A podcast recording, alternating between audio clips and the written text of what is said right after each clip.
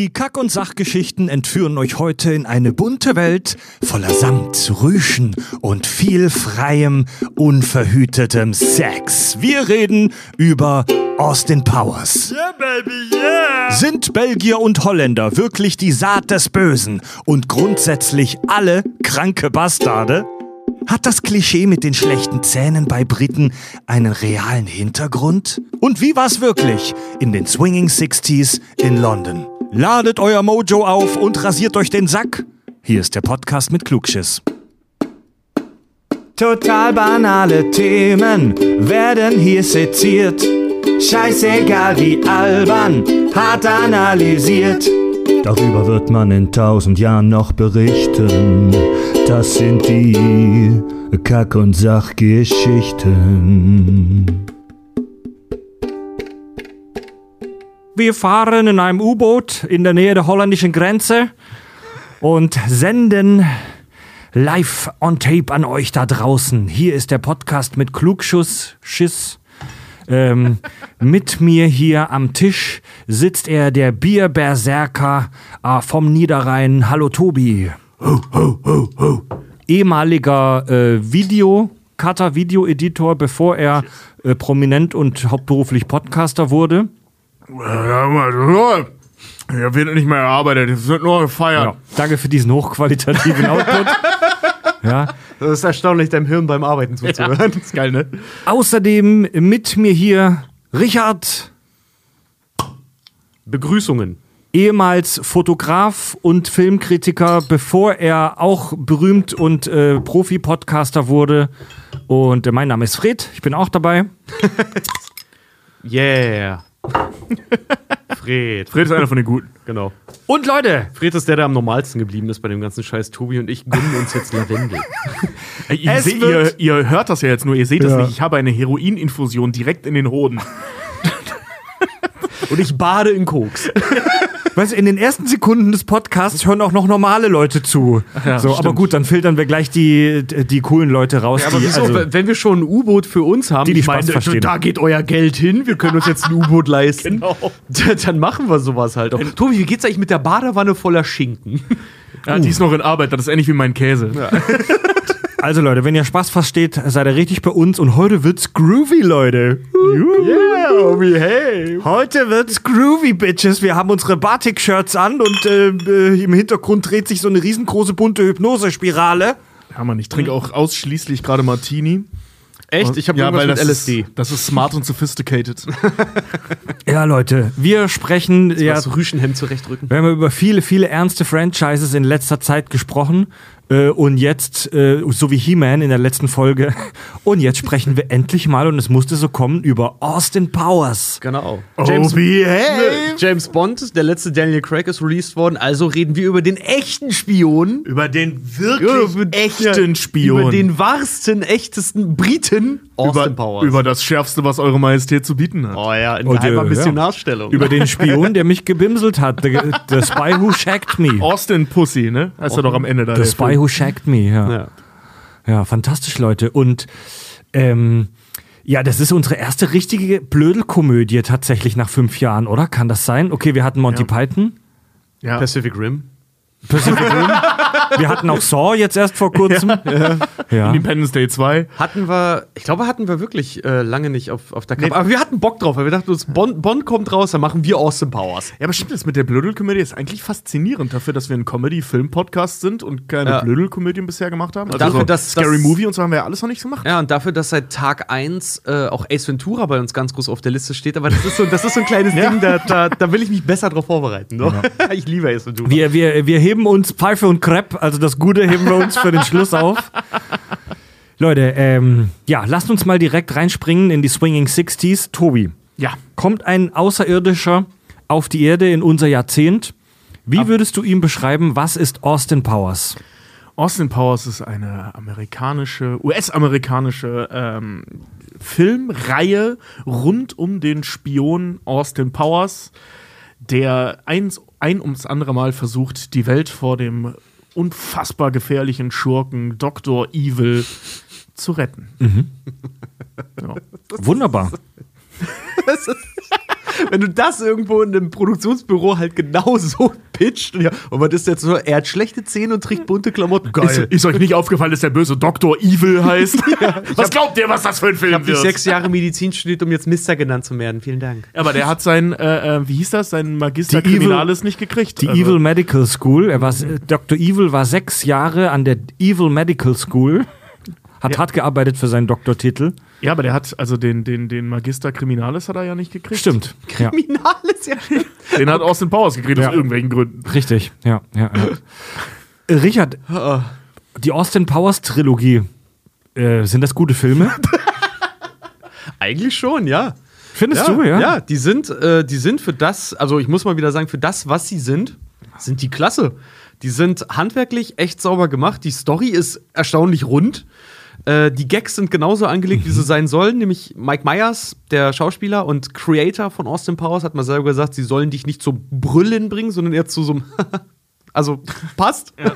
Und äh, die ganze Geschichte drumherum, das hat schon Hand und Fuß. Das ist alles in Ordnung. Also da muss man sich halt irgendwo auch drauf einlassen. Das ist, das ist blöde Comedy. Das, das, ist, das, ist, Ja. das ist halt nicht hirnlos. Das ist nicht wie, wie die Spartaner, meine Frauen und ich oder sowas, sondern das ist einfach, das ist ein eigenes Franchise. Der hat ja einen eigenen popkulturellen Einschlag da gehabt. So viel Good Comedy, ne? Ja. Für, für mich persönlich sind die Austin Powers Filme so Katerfilme. Ich gucke die an, wenn ich, wenn ich an einem Sonntagmittag irgendwie kaputt auf der Couch liege, Mhm. äh, weil man einfach das Gehirn abschalten und lachen kann. Wunderbar. Ja, vor allem, also, das heißt, also du, du stehst ja seltenst da und schreist vor Lachen, wie bei irgendwelchen nackte Kanone-Filmen oder so, sondern sitzt meistens da so, Ja.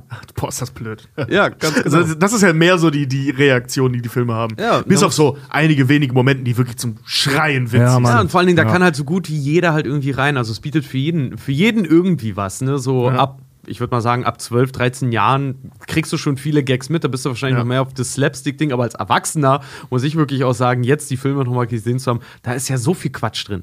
Äh, Gerade wenn du den, die Hinter, das Hintergrundwissen halt auch hast, wie Filme und so gemacht, die müssen sich ja eingeschissen haben an dem Set vor Lachen. Allein diese Nummer mit, dieser Kaffee schmeckt voll nach Scheiße. Das ist Scheiße, Austin. Schmeckt ein wenig nussig. Und ist so, Alter, ey, wieso trinkst du denn? Ja, das ist genau Das wie die, ist so Charakter geil. die Charaktere Dr. Evil zu nennen, der fiese Fettsack. Im ersten Film der Henchman Random Task. Was haben Ey, also, also mal ohne Felicity Witz, so. Shitfick, Schickfick. Die, Die wissen, ja, eine nette halbe Stunde. Felicity Schickfick, äh, ein guter Fick ist Und- immer schick. Und äh, hier, hier äh, Fuck Me und Fuck You. Und wie, wie heißt die aus dem, aus dem ersten Film nochmal? Äh, Alotta Fagina? ja, Lotta Fagina, genau. Alotta Fagina, also es ist, es ist einfach, ähm, ein Kritiker hatte ich, hatte ich schon gefunden von der Times, der hat geschrieben, ähm, der Geheimagent aus 67, der 69 liebt. also es ist Voll sehr, geil, sehr ja. versext, aber sehr, sehr gut, weil Austin Powers, es spielt in den 60ern, das ist, Ja. es ist einfach, es ist heute Kult. Also Mike Myers hat da wirklich eine Kultreihe geschaffen, Ja. Ja. wirklich. Es sind drei Filme, äh, 97, 99 und 2002. Austin Powers, der, das Schärfste, was ihre Majestät zu bieten hat. Austin Powers, Spionin geheimer Missionarsstellung. Und Austin Powers in Goldständer. und naja, die Filme sind eine Parodie. Die Filme sind eine ganz, ganz klar, glasklare Parodie auf das James Bond Franchise. Ja. So, ähm, Der Regisseur kann das aber auch. Der, der hat ja auch hier, der hat, der hat witzigerweise letztes Jahr einen Oscar-Film gemacht, Bombshell. Und ansonsten halt auch hier Qual der Wahl, die Fockers, also hier meine, meine, der meine Typ Braut, die Eltern und gemacht? ich. Ja, ja, der und der Typ, der die Austin Powers. Filme gemacht hat, der hat Bombshell gedreht, ja. Krass, Alter. Ja, es ist Austin Powers die Hauptfigur. Die ist halt James Bond, International Man of Mystery. Er ist halt ein Geheimagent. Ähm, er ist halt ein supergeiler Typ und äh, ist aber halt im, im Vergleich zum echten James Bond mega albern. Er hat schlechte Zähne. Er ist auch Brite natürlich. Er hat eine super hässliche Frisur und eine komische Brille. Er sieht aus, als würde man ein Mitglied der Beatles kreuzen mit Sheldon Cooper. mit, mit Sheldon Cooper und irgendeinem mutierten Zahnmodel. Ich weiß gar nicht, wie ich es beschreiben soll. Mit Wolowitz, ja, Wolowitz. mit Wolowitz, Wolowitz, ja, ganz ja. genau. Und alles ist super bunt und merkwürdig, alles ist total versext. Austin Powers legt alle flach. Ähm, und Austin Powers ist halt so ein. Ähm, Austin Powers, ohne Scheiß, der ist der Prototyp von Howard aus The Big Bang Theory. Glaube ich auch, ja. Der, Die der, Klamotten sind ja sogar ähnlich. der ja. kleine, äh, hühnerbrüstige Typ, der aber strotzt vor übertriebenem Selbstbewusstsein und durch die Welt geht, als wäre er der krasseste Ficker. Nur ist er in dieser Story tatsächlich der krasseste Ficker. Aus Gründen, die keine Sau versteht. Also das wird ja in, in Wieso? innerhalb Das waren die des, 60er. ja, ja, innerhalb des Universums. Ja, aber das funktioniert ja auch äh, in den 90ern und in den 2000ern. Also wenn Ey, das ist, äh, überleg mal, wenn du jemanden mit so einem Selbstvertrauen heute in der Disco hast, der so rumrennt oder so, hey, was geht? Ja. Schön, dass du da bist. Doch, Ja. Tobi, ich widerspreche dir. Es wird erklärt. Und zwar im Film, im ersten Film von Kensington Senior. Zitat. Er ist sehr charmant und äußerst liebenswürdig. Er sieht gut aus, hat Esprit, ist ein ausgezeichneter Weinkeller und sehr kultiviert. Dazu ist er ein weltbekannter Fotograf. Alle Frauen wollen ihn haben und alle Männer seien wie er. Ja, das hat Mike Myers über die Figur von Mike Myers geschrieben. Aber was, weißt was du- im nee, was- genau was- die 60er dann widerspiegelt. Ja, aber was ich meine ist, weißt du, du hast diesen, diesen Krata-Charakter. Also, der ist nicht einmal wirklich charmant in diesem Film, wenn wir den sehen. Der ist meistens mehr so unterwegs. Also, der, der lacht ja auch ständig über seine eigenen Witze. Er ist so richtig, er ist dämlich, er schafft auch nie irgendwas. Der ist auch ein beschissener Agent. Die Arbeit macht grundsätzlich seine Sidekicks. Sidekicks. Grundsätzlich. Also der Typ ist echt ein wandelnder Kreta-Charakter, aber alle finden ihn geil. Naja, also wirklich alle feiern ihn. Er ist der beste Agent. Der wird dann im dritten Teil noch zum Ritter geschlagen und die Frauen pennen mit ihm und alle denken, Dr. Evil hält ihn für seinen größten Widersacher. Der macht nie irgendwas. alle anderen machen die Arbeit, während er damit beschäftigt ist, die Situation, in der er steckt, zu verarbeiten. Naja, die Fembots macht er schon Okay, fertig. die Fembots Und kriegt er Die fertig mit seinem macht er fertig und er, er, er macht die hier mit seinem Judokai-Kick und der Judokai-Schlag und was er Karate! Ja, da, damit haut er ja schon die Henchmen, haut er damit Ja, schon. Aber, aber- er ist halt, er ist halt so, ein- so ein Geheimagent auf Sparflamme, ne? Ja, genau. Also er ist halt, er ist halt die wandelnde Parodie eines Geheimagenten. Also nicht nur innerhalb des Filmgenres, sondern auch innerhalb der Handlung. Ja. Aber alle feiern ihn und das ist so Mega. witzig. Ja. Mega. Was das Genre aber auch wieder so schön macht, weil er ist halt wieder so eine typische Agentenfigur, larger than life, so ein bisschen, ne? Weil äh, Mike Myers hat ihn ja immer so schön beschrieben, angelegt war er ja als Fotograf bei Tag, Geheimagent bei Nacht. Ja, das kommt so ein ein, bisschen ein, ein Karrierestep, den übrigens jeder Fotograf durchmacht, glaubt mir. Und äh, ähm, daneben hast du dann aber halt einen Dr. Evil, der halt die menschliche Komponente ist, weil bei dem klappt ja nie was. Bei dem, dem klappen ja. Ja. die kleinsten Sachen schon nicht. Da schafft es ja nicht mal im ersten Teil, sich auf den Stuhl zu setzen. So. Dr. Evil ist so Der, der erste Film war trotz einer absurd großen Marketingkampagne, das kann man heute in so Zeitungsartikeln von damals noch nachlesen, also das, das war ein Film, wo sich alle gewundert haben, warum geben die so viel Geld fürs Marketing aus. Das äh, Marketingbudget war 10 Millionen Dollar höher als das eigentlich Produktionsbudget. Und das bei einer Komödie. Und das bei, halt bei so einer albernen Blödelkomödie. Trotzdem war der erste Film nur sehr mittelmäßig erfolgreich bei den Kinoverkäufen. In Deutschland war der erste Film sogar ein kompletter äh, Flop an der Kinokasse. Der hat weltweit beim ersten Mal, als er in Kinos lief, gerade mal, ich glaube, 13 Millionen hatten sie, Produktionskosten, dann noch die 10 Millionen Werbung. Und eingespielt, glaube ich, hat er äh, 68 oder so. Also der war wirklich sehr, sehr, es war solide, aber es war auch nicht geil. Ja.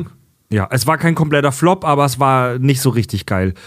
Und ähm, im, in, der, in der indirekten, äh, on the long run, sag ich mal, also auf, zwe auf zweiter Instanz, so DVD-Verkäufe und VHS-Verkäufe und Fernsehen, da war er aber dann mega erfolgreich und wurde zum Kult. Ja. Zum Kult-Franchise. Der zweite Film war der erfolgreichste, mit Abstand erfolgreichste Film der Reihe. Der dritte war dann etwas weniger erfolgreich, aber hat sich immer noch gut verkauft. Schade, ich finde den zweiten den schwächsten. ist ehrlich er auch. gesagt. Also finde ich auch. Ja. Ist, ist er auch. So. Ich meine das nicht, das ist so. Und der, also für, für James Bond-Fans ist der Film wirklich ein, äh, oder sind die Filme ein, ein, ein Fest oder ein Graus, weil diese Filme sind so vollgepackt mit direkten Anspielungen auf James Bond-Filme. Es gibt so viele Anspielungen. Äh, Dr. Evil zum Beispiel, der äh, genauso aussieht wie die Figur Blowfield aus Man lebt nur zweimal. Ähm, oder zum Beispiel die erfolglosen Mitarbeiter, die durch umkippende Stühle entsorgt werden aus Feuerball. Aus dem Film kommt auch die Figur Nummer zwei. Oder die beiden, die beiden Zwillinge, die ihn einreiben und massieren, ist auch eine direkte äh, Anspielung auf eine James Bond-Szene. Random Task und Pussy Galore ist, äh, ist ja auch äh, Ja. lauter Fa- Fa- Vagina. Der, Vagina. der, genau, der, der Asiate, der mit Zwillinge, dem, der, Perso. der Asiate, der mit dem Schuh Leute tötet, Damit- der, der mit dem rotierenden Schuh, den er wirft wie ein Diskus, Leute tötet. Das ist im Deutschen so geil, wie er ihn trifft. Au, das hat scheiße wehgetan. Warum wirfst du mit Schuhen? Es gibt auch noch mega viele Anspielungen in den Filmen auf andere Filme. Zum Beispiel, wenn Austin aufgetaut wird im ersten Film, äh, fast eins zu eins wie bei Demolition Man, wie er so in, auf, die, auf dem Boden liegt in diesem Schleim. Ja. So dumm. Entleerungsvorgang abgeschlossen. Ja, oder halt- Entleerungsvorgang abgeschlossen. Abgeschlossen. Entleerungsvorgang, er ist immer wieder am Pissen. Vor allem, weil es halt eine 1 zu 1 Kopie aus einem anderen Blödelfilm ist, nämlich die nackte Kanone. Ja. Wieso kopierst du eine Blödelszene aus einem Blödelfilm? Das ist äh, herrlich. Mike My also Mike Myers, der Typ, der eigentlich fast alle wichtigen Rollen spielt. Also er spielt Austin Powers, er spielt Dr. Evil, er spielt den fiesen Fettsack. Ähm, Goldfinger. Und er spielt auch den Goldmember. Er spielt auch Goldfinger. Äh, auf, äh, Gold, äh, Gold- Goldständer. Goldständer. Er Goldmember Ja, ja, aber ja. Deutsch heißt er Goldständer. Ähm, der ist ja der Mastermind, der kommt auch so aus diesem, wie viele äh, bekannte Comedians aus dem Saturday Night Live Umfeld aus den USA, wurde Mitte der 90er schon äh, eigentlich Kult durch Wayne's World. Wayne's World, Wayne's World, Party Time, excellent. Und in der äh, Austin Powers Reihe sind sogar alte Gags aus alten Mike Myers Filmen verwurstet. Im dritten Austin Powers Film gibt's den Gag mit den Untertiteln, die verdeckt sind. Das ist fast genauso auch bei Wayne's World. Ich glaube, bei Wayne's World 2 haben wir das gesehen. Du merkst halt einfach, dass er aus einer, aus einer Sketch-Schmiede halt eigentlich kommt. Aber Ja. funny Side Fact: Austin Powers äh, gab's schon vor dem Film. Ne? Weil Mike Myers ist ein, ähm, war früher mit einer Band unterwegs und da war Austin Powers der Frontmann.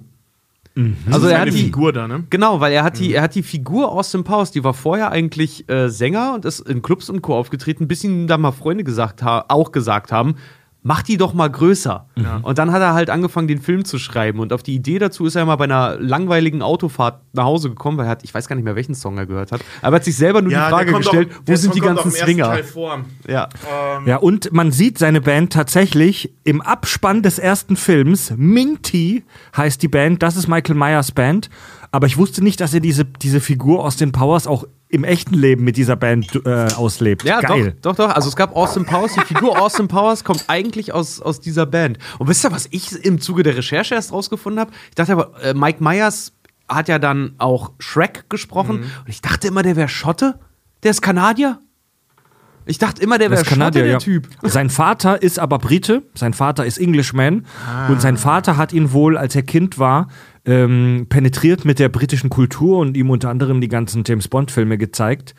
Und Mike Myers hat in den Austin Powers-Filmen so ein bisschen die Popkultur seiner Jugend wieder aufleben lassen. Er hat ihn auch als, als, als Hommage, also die Ja. Austin Powers-Reihe, jedenfalls der erste, ist auf jeden Fall ist eigentlich als Hommage an äh, die James Bond-Filme geschrieben Ja. worden. Ja, also größtenteils verstehe ich das, aber gerade was, ich sag mal, den sexuellen Umgang angeht, ist das schon deutlich verarschend. Ja, also diese klar. Nummer, dass er halt echt ein Idiot ist und die Frauen trotzdem auf ihn fliegen, ist halt so ein.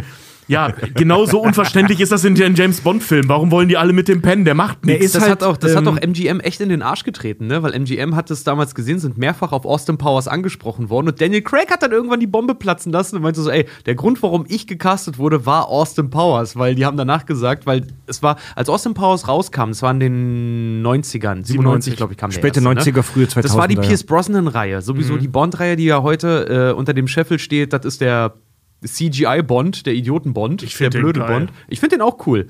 Aber ähm, MGM hat daraufhin gesagt, okay, wenn jemand aus dem ganzen Bond-Material so einen Film macht, dann muss Bond jetzt bodenständig und gritty werden. Und äh, Daniel Craig selber hat im Interview, äh, Interview mal gesagt, yeah, they told me Austin Powers fucked us.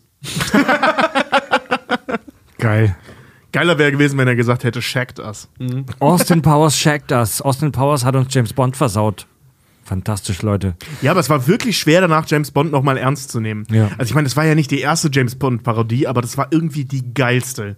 Und vor allem auch so allumfassendste. Und auch so lächerlich kreativ. Also damit hat keiner gerechnet, Ja. dass dieser kleine Howard Wolowitz-Weirdo da jetzt James Bond spielt. Es ist so ein bisschen das, das in die, ins Extreme und alberne und auch vielleicht ein bisschen rassistische getriebene Stereotyp vom Engländer, das die Amis haben. Ich hasse nur zwei Dinge. Menschen, die Kulturen anderer nicht äh, wertschätzen und Holländer. Ja. Also, Zitat aus dem Powers. Nigel Ja, Powers. diese- Nigel Powers. Diese verdammten Belgier haben dich so verdammt böse gemacht. Aber die teilen sich auch eine Grenze mit den Holländern. Diese Ein belgischer Belgier. Vater und seine 15-jährige Lustsklavin. Meine Diese verdammten Belgier. Oh Ist kein Wunder, dass sie so schlimm sind. Sie teilen sich eine Grenze mit den Holländern. Ja. Also, der dritte Teil ist so krass gegen die Benelux-Staaten. Das ist so heftig. Meine Fresse. Ja, Leute, Austin Powers 1. Äh, Austin Powers, das Schärfste, was ihre Majestät zu bieten hat. 1997, Originaltitel Austin Powers, International Man of Mystery. Wir, da gibt's nichts zu kichern. Wir befinden uns. Internet, International Man of Mystery. Das, Das ist einfach nichts sagen. das ist so richtig so, ich hätte gern James Bond. Ja, ich habe James Bond bei Wish bestellt. Wir befinden uns in den 60er Jahren im London in den Swinging 60s. Austin Powers, Moment. Austin Danger Powers. Austin, Verzeihung, Austin Danger Powers ist Geheimagent, Sexsymbol und einfach der geilste Mensch auf Erden. Ich habe ja vorhin schon die Beschreibung über ihn vorgelesen. Ja, Baby. Yeah, baby. Im, die Handlung startet äh, im ersten Film im Electric Psychedelic Pussycat Swingers Club. Natürlich tut sie das. Ja. Und dort wird Austin angegriffen ähm, und äh, verfolgt seinen Gegenspieler Dr. Evil, von dem wir noch gar nicht viel gesehen haben, äh, zu diesem Punkt. Und dieser flüchtet mit seinem Raumschiff in die Erdumlaufbahn und lässt sich einfrieren. Äh, der Geheimdienst friert auch Austin ein, damit er in der Zukunft Dr. Evil bekämpfen kann. Ey, Ein, der Plan halt- ist, genauso logisch wie der bei Tomorrow War. Das Also, ist, ey, es ist Demolition Man. Es gibt nur diese eine Person, die diese andere Person neutralisieren kann und deswegen muss der mit durch die Zeit reisen. Das, ja, ey. Oh Gott, da gibt es so viele Fehler. Ich will sie nicht aufdröseln, aber es ist herrlich. diese Erklärung ist so gut wie jede andere. Ich wollte gerade sagen, es fassen ist- wir es so zusammen. Boah, ey, Alter. Wunderbar. Ja, in den äh, 90ern, es gibt jetzt einen Zeitsprung in die Gegenwart, in die 90er. Was gibt's denn da jetzt schon wieder zu lachen? Und Es ist halt einfach so, weißt du, bei Demolition Man ist das irgendwie cool, aber ich glaube, das liegt ja an den Brustmuskeln von Stallone. Also Bei wir sind jetzt- Powers ist das so bescheuert, weil dieser abgebrochene Typ mit der Dauerwelle, den schlechten Zähnen und diesen Teppich als Brusthaar. eine Dauerwelle hat er nicht. Er hat glatte Haare im Topfschnitt. okay, Entschuldigung. Äh, in den 90ern greift Dr. Evil wieder an. Ähm, er, er taucht auf mit seinem Raumschiff mit merkwürdigem Umriss, ein Dauerbrenner in der Austin Powers Reihe. Johnson! Ein Big Boy, ne? Ja, ein Big Boy. Später hat er dann immer Raumschiffe, die aussehen wie ein Pimmel oder Titten Ey, oder. diese, diese Nummer mit diesem Schwanzding, also diese, dieser Ja. Zusammenschnitt im zweiten Teil. Lass uns darüber sprechen, wenn wir beim zweiten Teil sind. Ja, gerne. Einer der größten Gag-Feuerwerks in diesem Also Film. Dr. Evil ist zurück und er möchte die Erde erpressen um eine Million Dollar. Ihr könnt jetzt leider nicht sehen, wie wir unsere kleinen Finger an den Mund halten. Also ja, ich habe ich hab die Staatschefs gespielt und gelacht. Ja, und ich die Musik gemacht. Ja, Dr. Evils Plan, er möchte einen Atomsprengkopf im Erdinneren detonieren lassen. Die, Und damit die, Aktion jeden ist so gut, die Aktion ist so gut wie jede andere, die ein James Bond Bösewicht geplant hat. Yep. Äh, Austin wird aufgetaut. Moment, aber die diskutieren vorher noch andere Strategien. Ja. Wir schießen ein Loch in die Ozonschicht, das ist auch schon passiert. Scheiße! Wir verbreiten, wir verbreiten Gerüchte über das englische Königshaus, dass Charles eine Affäre hat und Diana deswegen sie scheiden ließ. Sie, er hatte eine Affäre und sie hat sie scheiden lassen. Verdammt nochmal, Leute, ihr müsst mich aufklären. Ich habe 30 Jahre gefehlt. Okay, dann machen wir das Übliche. Wir bauen eine Superwaffe und, und, und äh, erpressen die Leute, damit wir sie nicht einsetzen, oder? Ja, ja, ja. Ja. ja So kommt es dazu. Austin wird aufgetaut, da gibt es diese grandiose ähm, Sequenz, wo er aufgetaut wird und dann eben stundenlang urinieren muss und auch schon wie er eingefroren wird. So die Brille hängt schief. immer, wenn er, immer wenn er Sex hat, orgiastisch ist oder verpeilt ist, hängt die Brille so schief. Ne? Und die Haare sind zerzaust. Es ist eigentlich so billig, aber so geil. Die Brille ist aber auch, die Brille hat einen Grund, warum Austin Powers eine Brille hat und James Bond nicht. Nämlich, äh, deswegen hat Michael Caine im dritten Film dann auch mitgemacht, weil Michael Caine hat tatsächlich, der hat sich für Filme geweigert, seine Brille abzunehmen und er hat auch nie äh, ein Modemodell getragen. Michael Caine ist einer von den Schauspielern, der hat das Kassengestell genommen, das, das klassische, also das, was die Krankenkasse bezahlt hat. Diese Hornbrille, und die galt in den 60ern und in der Zeit, in der Michael Caine halt wirklich berühmt geworden ist, galt die als absolut hässlich und scheiße, aber Michael Caine hat es geschafft, die cool aussehen zu lassen. Und deswegen hat Austin Powers diese Brille. Aber weil der im ersten Teil schon, äh, äh, also so als Hommage an Michael Ja, Caine genau. oder so. Ach, okay, dann Mike- ist es natürlich weil voll Michael cool, Caine- dass Michael genau, Caine mitspielt Ganz genau, weil dann. Michael Ja. Caine es geschafft hat, diese Hornbrille, die ja, ab und zu auch immer noch trägt. Aber diese scheiß kackhässliche Hornbrille zu einem Symbol zu machen, halt Geil. für, für sexy. Das ist Michael Caine schuld? Mhm. Michael Caine ist so ein geiler Typ. Ja, Mann, ey, hast du mal Bilder von denen Ja, früher ja. gesehen? Ey, huiuiui. Ja. Da hinterfragst du echt deine Sexualität, Mann. Also Austin wird aufgetaut und beide Austin Powers wie auch Dr. Evil ähm, haben Schwierigkeiten damit, genau wie bei Demolition Man, ähm, sich an die 90er anzupassen.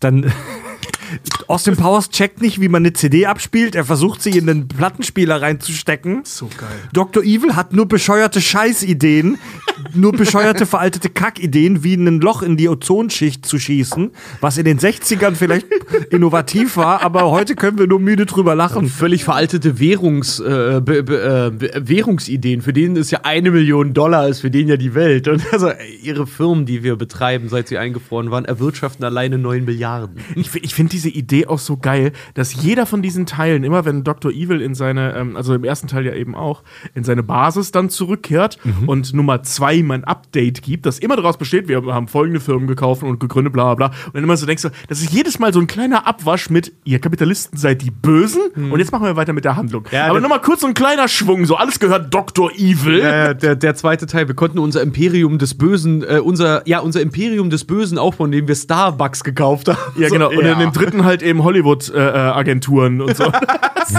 Und ja, also beide kämpfen mega mit der neuen Zeit. Zitat äh, Wikipedia über den Film. Äh, er muss erfahren, dass freie Liebe, Hippie-Zeitgeist, extrovertierter Kleidungsstil und sexistische Sprüche mittlerweile nicht mehr gefragt sind. und die schwedische Penispumpe. Die schwedische Penisvergrößerungspumpe. Das sind halt die, die 90er, da war jeder irgendwie so ein bisschen emo, so ein bisschen depressiv. Ja. Ey, diese, diese Penispumpe war, was hab ich gelacht damals beim ersten Mal gucken. Wo er aufgetaucht Junge, war wird. das, war das dann- cringe, als ich das jetzt wieder gesehen habe. Weil früher habe ich auch gelacht wie Sau, weil die feuern ja vier oder fünf Gags wegen dieser Immer scheiß wieder der gleiche Gag. Penispumpe Ja. halt raus. Eine Aber heute sind wir halt so, weißt du, ich bestelle meine, ich bestell meine Travel Pussy heute bei Ice.de oder so, Ja. oder Amorelie oder sonst wo. Völlig legal, keiner macht da einen Wind drum, aber damals war das ein Ding. Eine schwedische Verpe äh, Penisvergrößerungspumpe. Oh Baby, das ist nicht meine, ich schwör's. Eine Rechnung für eine schwedische Penisvergrößerungspumpe, ausgestellt an Austin Powers. Die hat mir einer untergejubelt, Baby. Ein Buch, die schwedische Penisvergrößerungspumpe und ich. Das ist genau mein Ding, Baby. Von Austin Powers. Auch, auch dass er so ein, so ein Zwischenschritt noch, also die machen ja mehrere davon, ein Zwischenschritt ist auch ein Garantiebeleg für eine Ja. schwedische Vergröß Penisvergrößerungspumpe. So, Alter, so die, die, die sind echt nicht müde geworden, diesen Gag bis zur letzten Sekunde zu melden. Und dann geht er auch noch weg. Entschuldigen Sie, Sie haben Ihre Penispumpe vergessen. Alter, ey, Ja, halt ist gut jetzt. Mu- Mutti und Fadi, die gucken sich das halt an und machen, "Huhuhu, huhuhu." Ich habe mich damals kaputt gemacht. Ja, und ja, ich musste jetzt auch Kult. wieder lachen, weil die diesen Gag so geil ausreizen.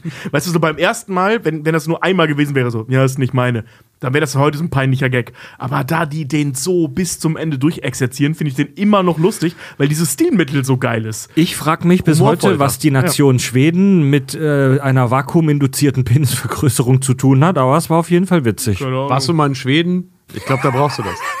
Ja, du als Nicht-Schwede. Ja. ja. du als Nicht-Schwede brauchst das auf jeden Also, Fall. als ich Den Elchtest, den gibt's Oh nicht. Gott, ey! Als ich zum ersten Mal in Schweden war, das muss ich jetzt kurz erzählen, um das zu droppen, äh, ähm, ne, über die Grenze von Dänemark und da ist direkt so ein Lidl. Ich in den Lidl rein, hab da äh, Sachen eingekauft oder wir und dann sitzt da halt ein Typ an der Kasse, wie bei Lidl halt so übrig oder ähnlichen. Und dieser Typ, das war der erste Schwede, den ich in meinem Leben gesehen habe, außerhalb Deutschlands oder keine Ahnung, innerhalb Schwedens jedenfalls. Das war der schönste Mann, den ich je gesehen habe. Der sah einfach aus, als hätte, als käme er frisch vom Set von Vikings, ohne Scheiß, mit so äh, rasierten Seiten und dann so ein Ding. Sonnentier, voll das sympathische, nette Gesicht mit so einem weiß-blonden Bart. Maximal 18 Jahre alt, sah aber aus wie 30. Weißt du, so, so diese Mischung, die sie da haben. Und denkst du so, Alter, ey, du Tobi bist ist der erste verliebt. Schwede, den ich gerade sehe und all, du bist jetzt schon schöner als alle in Hamburg. Das, Also, ist das wirklich, krass. das ist halt nicht untertrieben, weil Tobi ist halt original zwei Wochen lang nicht darauf klargekommen, wie hübsch dieser Mann war. Und das war der erste, den ich da gesehen habe. Hast du nicht mal ein Foto gemacht? Ich hätte es gern mal gesehen. Ja, Ja, wo machen wir- sollen, post mal. Da Ja, glaubt mir keiner, wie du aussiehst. Ja, wo wir gerade von schönen Menschen sprechen, Austin bekommt dann eine Mitstreiterin an seine Seite, Vanessa Kensington, gespielt von keine geringeren als Liz Hurley. Und, ähm, Die Ende der 90er ausgestorben ist. Ach, ich liebe sie. und Dr. Evil äh, erfährt, das haben wir schon angedeutet, dass seine Organisation des Bösen mittlerweile umgebaut wurde in einen, äh, in einen legalen internationalen Konzern. Ja, unter anderem hat dieser Konzern eine Fabrik, die naturgetreue Modelle von Fabriken herstellt. Ja, Nummer zwei war richtig tüchtig, du. Nummer zwei ist der geilste. ey. Nummer zwei ist so, ey, Alter, ja. Mit seinem Assistenten Nummer drei. Ja, er hat, ein, er hat ein paar neue Mitstreiter gewonnen. Nummer, äh, Nummer zwei, also den hat er vorher schon gekannt, eben diesen Typen mit, dem, mit äh, der Augenklappe. Äh, außerdem seine neue Mitstreiterin Frau Farbissina aus dem militanten Flügel der Heilsarmee. Gründerin, Gründerin. Gründerin des militanten und Verwalterin des militanten Flügels der Heilsarmee. Mit am Start ist auch äh, Will Ferrell als Mustafa, der aber relativ schnell stirbt. Ja, oder eben erstmal lange nicht stirbt. oh mein Gott, ich habe furchtbare Verbrennungen. Helfen Sie mir, ich habe Verbrennungen. Puh. Ah, Sie haben mir den Arm geschossen. Was ist mit meinen Verbrennungen? Puh, puh. Ich habe furchtbare Schmerzen, aber ich bin noch nicht tot. Kann mir jemand helfen? Bitte. Es ist ruhig, du hörst, du, wie die Tür aufgeht. Schritte, tok, tok, tok, den Schuss. Ja, helfen Sie mir. Rufen Sie einen Sanitäter, bitte. Puh. Sie haben mir in den Arm geschossen.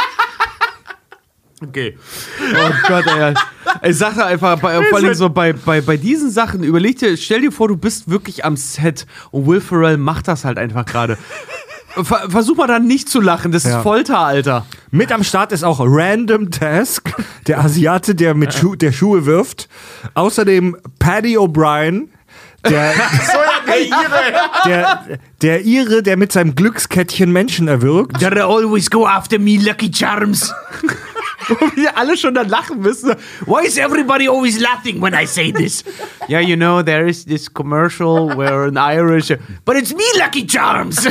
Sie erinnern mich an den Kobold aus der Cornflakes-Werbung. Ja. Außerdem, nicht zu vergessen, nicht zu vergessen, last but äh, not least, außerdem wurde Dr. Evil geklont und mit seiner äh, DNA einen Sohn erschaffen, für den Fall, dass er nicht zurückkehrt. Und der Sohn von Dr. Evil heißt Scott. Scott Evil, Arsch. ist ganz wichtig, immer wenn man ihn zitiert, muss man Arsch dahinter sagen. gespielt, gespielt von ähm, Seth Green. Seth, Seth Green, ja? Ja, äh, ja bekannt aus äh, Family Guy. Und, Oder die Killerhand. und alter Schwede ist... Was macht er bei Family Guy? Der ist... Der Brian. ist äh, äh, Äh, nein, nicht Brian, äh, ähm, der Sohn. Chris. Chris, Griffin. Griffin. Ja. Chris Okay. Griffin. Ja, genau. Also Seth Green, ähm, Erfinder von Robot Chicken und die Stimme halt auf Family Guy von. Der ist Erfinder von Robot Chick? Er ist der Erfinder von Robot Chicken? Der ist der Erfinder von Robot Chicken. Wow. Ja, deswegen wird ja bei Family Guy auch immer äh, über Robot Chicken hergezogen, dass sie Ja. so einen beschissenen Sendeplatz sollen. Da- ist- Robot Chicken ist von Seth Green. Seth Green ist so ein geiler Und er ist Chris Griffin. Und der gruselige Typ war talks like this. dieser gruselige ehemalige College-Kumpel von Lily und Marshall bei How I Met Your Mother. Also, Ja, gut, Seth, also- Seth Green, ein unfass, ein wirklich, auch wenn ich es im Film jetzt noch mal gesehen habe, ein unfassbar guter Schauspieler. Ja, der Also, ist so witzig. Also Ja. der, der kommt leider, hat er eine nicht so ganz steile Karriere hingelegt. Hätte ich mir aber gewünscht. Also allein die Killerhand, Wollte er nicht. wer den kennt, mega lustiger Film. Ach, Woll, wollte er nicht? Wollte er nicht, wollte er nicht. Er wollte schon immer, er wollte schon immer äh, Produzent und Regisseur sein und er wollte schon immer, weil Robert Chicken war, ein Arsch, war eine arschbekiffte Idee von ihm und einem Studienkumpel und die wollten das immer äh, promoten, bis er dann als Sprecher Erfolg hatte, Geld hatte und dann gesagt hat, jetzt produzieren wir Robert Chicken. Ah, okay. Ja, also Austin, äh, also die, die, das Geile an der Figur Scott ist ja, dass sein Vater dieser übertriebene James Bond-Bösewicht ist und er ist halt so ein ganz normales 90s Emo-Kid mit Kurt Cobain-Shirt. Das ist so geil. äh, Austin Powers ist dann äh, mit seiner ähm, Partnerin Miss Kensington auf einer Mission in Las Vegas, wo er auf dem Scheißhaus versucht wird, von Paddy O'Brien zu erwürgen und mit ihm dann kämpft. Who is the boss of, nee, who does number two work for? Yeah, you go tell that turd. Für wen arbeitet Nummer zwei? Voll geil. Ja, und neben ihm im Stall sitzt halt irgend so ein Schieß, offensichtlich schießwütiger Texaner. Äh, der halt einfach ihm so auch geil. dann sagt, weil Number Two, also die Nummer zwei im Original, äh, Quatsch, im Original sag ich schon, im amerikanischen Sprech ist ja, wenn du sagst, du musst Nummer zwei, dann musst du groß, dann musst du Ach kacken. so, oh, das habe ich noch nie gehört. Ja, Ja, und Number deswegen two, ist ja. dieser Gag halt so geil, wenn du sagst, who does number two work for? Weil er ist am Schei, er denkt, Also, dass Austin Powers am Scheißen Das klingt ist. so, für wen arbeitest du, Scheiße, wenn du kackst, ne? Und, und, und die halt rausgedrückt Wo werden sie, muss. wo sie davor vorm Spiegel stehen und äh, der Texaner zu Austin Powers. Wow, was ist das denn für ein Outfit? Bist du Teil der Show? Ich bin Engländer. Tut mir leid. War- ist ja nichts passiert. Oder macht ja nichts. Also der antwortet dann sogar noch drauf. Ja, und Aber in, ist ja ein irritierte Blick vor. und ja. in dem Casino in Las Vegas äh, lernen sie die Hand, böse Handlangerin, sexy, aber böse Handlangerin von Dr. Evil kennen, Alotta Fagina. Austin Powers geht zu ihr ins, wird zu ihr ins Hotelzimmer eingeladen. Auch wieder eine 1 zu 1 Anspielung an eine Szene aus James Bond, wo er auch bei, mit einer Frau Sake trinkt im Pool. Und es gibt sogar Anspielungen auf die Dialoge, so von wegen, in Japan kommen Frauen zu, äh, Frau, kommt der, kommt die, kommt der Mann zuerst und dann die Frau. Ja. Ja. Und da erfährt Austin Powers von Dr. Evils Plan mit den Sprengköpfen und auch, wo die Basis ist. Und Austin und äh, Vanessa schleichen sich dann in Dr. Evils geheime Basis und vereiteln seinen Plan. Und am Ende flüchtet Dr. Evil dann wieder in den Weltraum. Äh, Und das war der erste Film. Aber das ist das. Nee, das ist noch nicht das mit dem Johnson. Da sitzt er wieder im Big Boy, ne? Ja. Ja. Übrigens, äh, das, äh, der gesamte erste Film, die haben ja nicht damit gerechnet, dass sie noch einen zweiten Teil machen dürfen, äh, ist tatsächlich, was heute so Kult ist, wie dieses Oh Behave oder äh, I shagged her oder diese ganzen Sachen, die man halt im, im Original dann halt hört und dieses, die, die Szene mit Scott und Dr. Evil mit dem Ja. das ist alles Impro. Das ist alles Das Impro. Michael. Michael Myers ist so oft vom Skript äh, abge, abgewichen und hat halt diese Situation. Immer wenn man die Totale sieht, Seth Green hat einfach mitgemacht. Und das ist halt so ein Running Gag geworden. Und alleine dafür liebe ich diese Serie so, weil die, weil der die ganze Sache, alles, im Prinzip, wenn ihr Austin Powers seht, 90% von dem, was der macht, ist improvisiert. Das ist Michael Myers. Und das merkt man. Äh, Mike Myers. Also, das merkt man gerade bei Dr. Evil, weil der auch voll oft in den Einstellungen, gerade im zweiten und im dritten Teil, alleine zu sehen ist und der da einfach irgendwelche Dinge tut. Ja. Also, das ist echt richtig krass. Ja. Dass man, also, dass man das so offensichtlich sieht, dass der gerade improvisiert. Aber da merkst du auch irgendeinen wieder, Quatsch macht. Ja, aber da merkst du auch wieder an einem Schauspieler, der hat da wirklich, also wenn ein Schauspieler Spaß an einer Rolle hat oder wenn er sie ernst nimmt. So zwischen Genie und Wahnsinn liegt da nun mal Mhm. ein schmaler Grad. Aber Spaß haben und ernst nehmen ist das Beste. Wenn ein Schauspieler Spaß hat an einer Rolle, wird was Geiles draus. Wenn er die er Rolle ernst nimmt, dann wird auch was Geiles draus, nur auch wieder anders. Ja, aber in Kombination ist er dann am geilsten. Guck dir Goldständer an. Ja. Also, Ja. wie, wie der diese Figur gespielt hat, also da merkt man ja auch, dass super viel improvisiert ist, weil der so viel dumm Zeug redet, Ja. das denkst du dir nicht am Tisch aus. So, das schreibst, diese Sprüche schreibst du da nicht rein. Ja. Na, Also jetzt so, so äh, ähm, ich sag mal, die großen schon, wo Leute darauf reagieren, aber der sagt ja manchmal einfach so im Hintergrund auch irgendwelche random Dinge. Einfach. Und ich so, was- wovon redet dieser Mann? Ja. So war, also da kommen wir ja noch später dazu, Mhm. aber sowas wie Austin Powers Faser. sowas, sowas schreibt keiner in ein Drehbuch rein und Ja. denkt sich das an seinem Tisch mit seiner. Hornbrille auf. Sowas, sowas entsteht einfach spontan. Ja, das war salzig. Ja, ja, ja, genau, das meine ich. Und er sitzt so, hm, oh mein Gott, das war ekel. Ah, das war lecker, das war verheizt. bevor- so, bevor nur so im wir- Hintergrund noch. Du, Bevor wir vorausspringen, ich finde noch, ich, ich bin ein Riesenfan noch von, von äh, dieser Sequenz bei Austin Powers 1, wo sie in die Basis eindringen und die ganzen Handlanger von Dr. Evil sterben, diese anonymen, random Handlanger, und wir den Hintergrund Ja. der Handlanger erfahren. Das ist so, Der das Handlanger, ist so der, übel. der ey. Handlanger, der halt hypnotisiert wird, das ist halt fucking Christian Slater, Mann. Stimmt. Der halt, Ja. ja. Sie gehen jetzt auch über die Straße und holen mir einen irgendwas, äh, Orangensaft oder äh, irgendwas. Ich gehe über die Straße und hole ihn einen Orangensaft. Christian Slater, genau zu der Zeit, wo er voll verdrogt war und um jede Ja. Rolle gebettelt hat. Da macht er bei sowas mit. Wie geil ist das denn? Das ist so geil. Auch diese, diese Hintergrundstory mit diesem Typ, so, wo die auf der Dampfwalze sitzen und verpisst euch, aus dem Weg, aus dem Weg. Und dieser eine Typ einfach stehen bleibt. Ah! Über so eine ewig Nein! Genau, über diese lächerlich lange Zeitspanne. Und dann fahren sie ja über ihn drüber. Schnitt. Du siehst seine Familie und dann irgendwann der Anruf, dass Daddy heute nicht mehr nach Hause kommt. Denkst du, Alter, was soll denn das? Das will doch keiner wissen über irgendeinen so einen komischen Ja. Bösewicht. ja, das sagen sie noch. Keiner denkt daran, was die Handlanger Ja. eigentlich durchmachen, wenn Ja. sie. Ja, genau, der andere Handlanger, der dann umgebracht wird, Schnitt, Junggesellenabschied. Ja, Mann. Oh. Hier ist ein Anruf für die Freunde von John Smith. Oh mein, John Smith, er arbeitet ja als Sicherheitsangestellter bei Dr. Evil. er ist heute gestorben. Aber es spricht für John Smith, dass so viele Freunde sich heute hier eingefunden haben. Auf John Smith. auf John Auf Smith. John- John auf Smith. Schmidti. Ja. Hm. Alles, was ich wollte, waren, äh, waren verdammte Haie mit einem verdammten Laser auf ihren Köpfen. Leute, ihr müsst mir hier auch ein bisschen was geben. Voll geil, ey. Ja, bitte starten Sie den unnötig langen Eintauchprozess.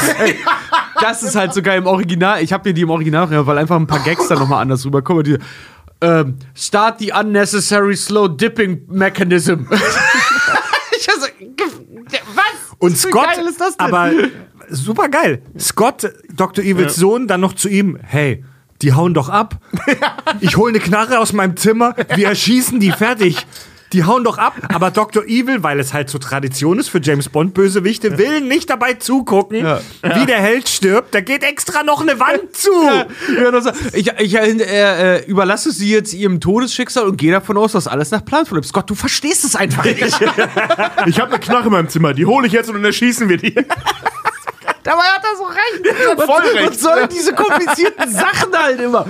Ja, genau wie bei, wo war das bei, bei äh, Dr. No auch so, bei, äh, wo, wo äh, James Bond doch in der Mitte mit dem Laser durchgesägt Ja. wird. So, so ein Quatsch, Mann, knall den doch ab.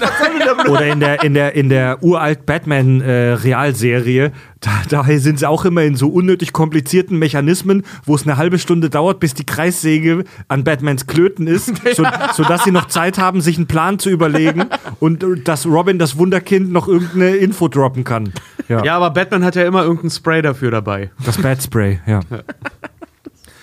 Tja, Freunde, und danach ging es dann weiter mit Teil 2. Austin Powers Spion in geheimer Missionarsstellung. 1999, Originaltitel The Spy Who Shagged Me.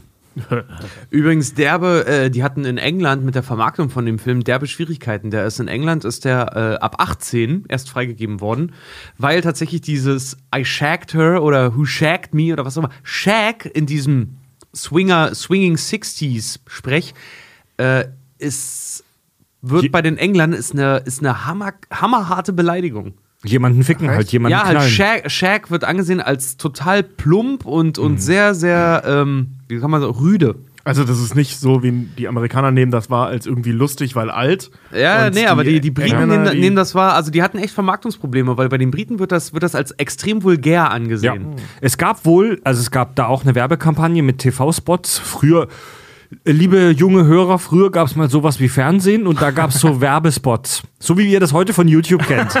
ja? Und es gab wohl zwei Varianten des, äh, des Spy Who Shagged Me Spots. Abends nach 20 Uhr lief der normale Spot mit den normalen Austin Powers Zitaten, The Spy Who Shagged Me. Und tagsüber lief ein stark beschnittener Spot, der dann hieß The Spy Who. Warum nicht Austin? Powers Geil. 2? Also tagsüber lief ein Spot, wo es hieß, gehen Sie jetzt ins Kino in Austin Powers, The Spy Who. Scheiße. Ja. Gut. Wollt ihr schon Pause machen? Nee, wie gesagt, Der zweite Film beginnt äh, damit, dass Austin und Vanessa jetzt frisch verheiratet sind, denn er konnte sie im ersten Film ja verführen, erfolgreich. Doch es stellt sich heraus, dass sie ein Fembot ist. Im ersten Film wurden ja, wurden ja diese Frauenroboter eingeführt, die äh, hübsch aussehen, aber die Männer mit äh, Maschinengewehrläufen aus ihren Brüsten töten. Und dieser, dieser Reveal, dieser Twist, dass Vanessa ein Fembot ist, in jedem er halbwegs ernsthaften Franchise würden die Fans auf die Barrikaden gehen. Denn dadurch ist praktisch fast die gesamte zwischenmenschliche Handlung des ersten Films jetzt ad absurdum. Aber bei Austin Powers, okay, scheiß drauf. Scheiß drauf, wir brauchen halt einen neuen Love Interest. Auch dieser Spruch dann ist so geil. Wie, wieso ist mir das, äh, du hast ein äh, äh, Maschinengewehre als Nippel, wieso ist mir das nie aufgefallen? Versuch's beim nächsten Mal mit Vorspiel. Ja, äh, und äh, jetzt ist Austin wieder Single. halt Fembot. Er muss aber feststellen, dass er sein Mojo verloren hat. Er hat irgendwie seinen, wie soll ich sagen, seinen Hunger, seinen Sexhunger, seine Männlichkeit verloren. Und er führt das darauf zurück, dass er sein Mojo, seine mysteriöse sexuelle Manneskraft verloren hat. Ja. Geklaut von Dr. Eve. Ja, Dr. Evil ist äh, nämlich zurück Und er äh, fliegt wieder mit merkwürdig geformtem Raumschiff auf die Erde und hat sich eine Miniaturversion von sich selbst geklont. Minimi. Ja, beziehungsweise der, Nummer 2 hat das gemacht. Also Stimmt, eingeleitet, ja. Und Nach dem Fehlschlag. dass es jetzt Scott. einen Minimi gibt, einen, einen Miniatur Dr. Evil wird dann auch gefeiert mit ein paar albernen Songs, wo die beiden Tanzperformances machen. Ja, just the two of us. You can make it up, Ja. We can make it if we try. Just the two of us. Ja, und äh, außerdem äh, hat die äh, Firma Dr. Evils Virtue Corp eine Zeitmaschine entwickelt. Und er.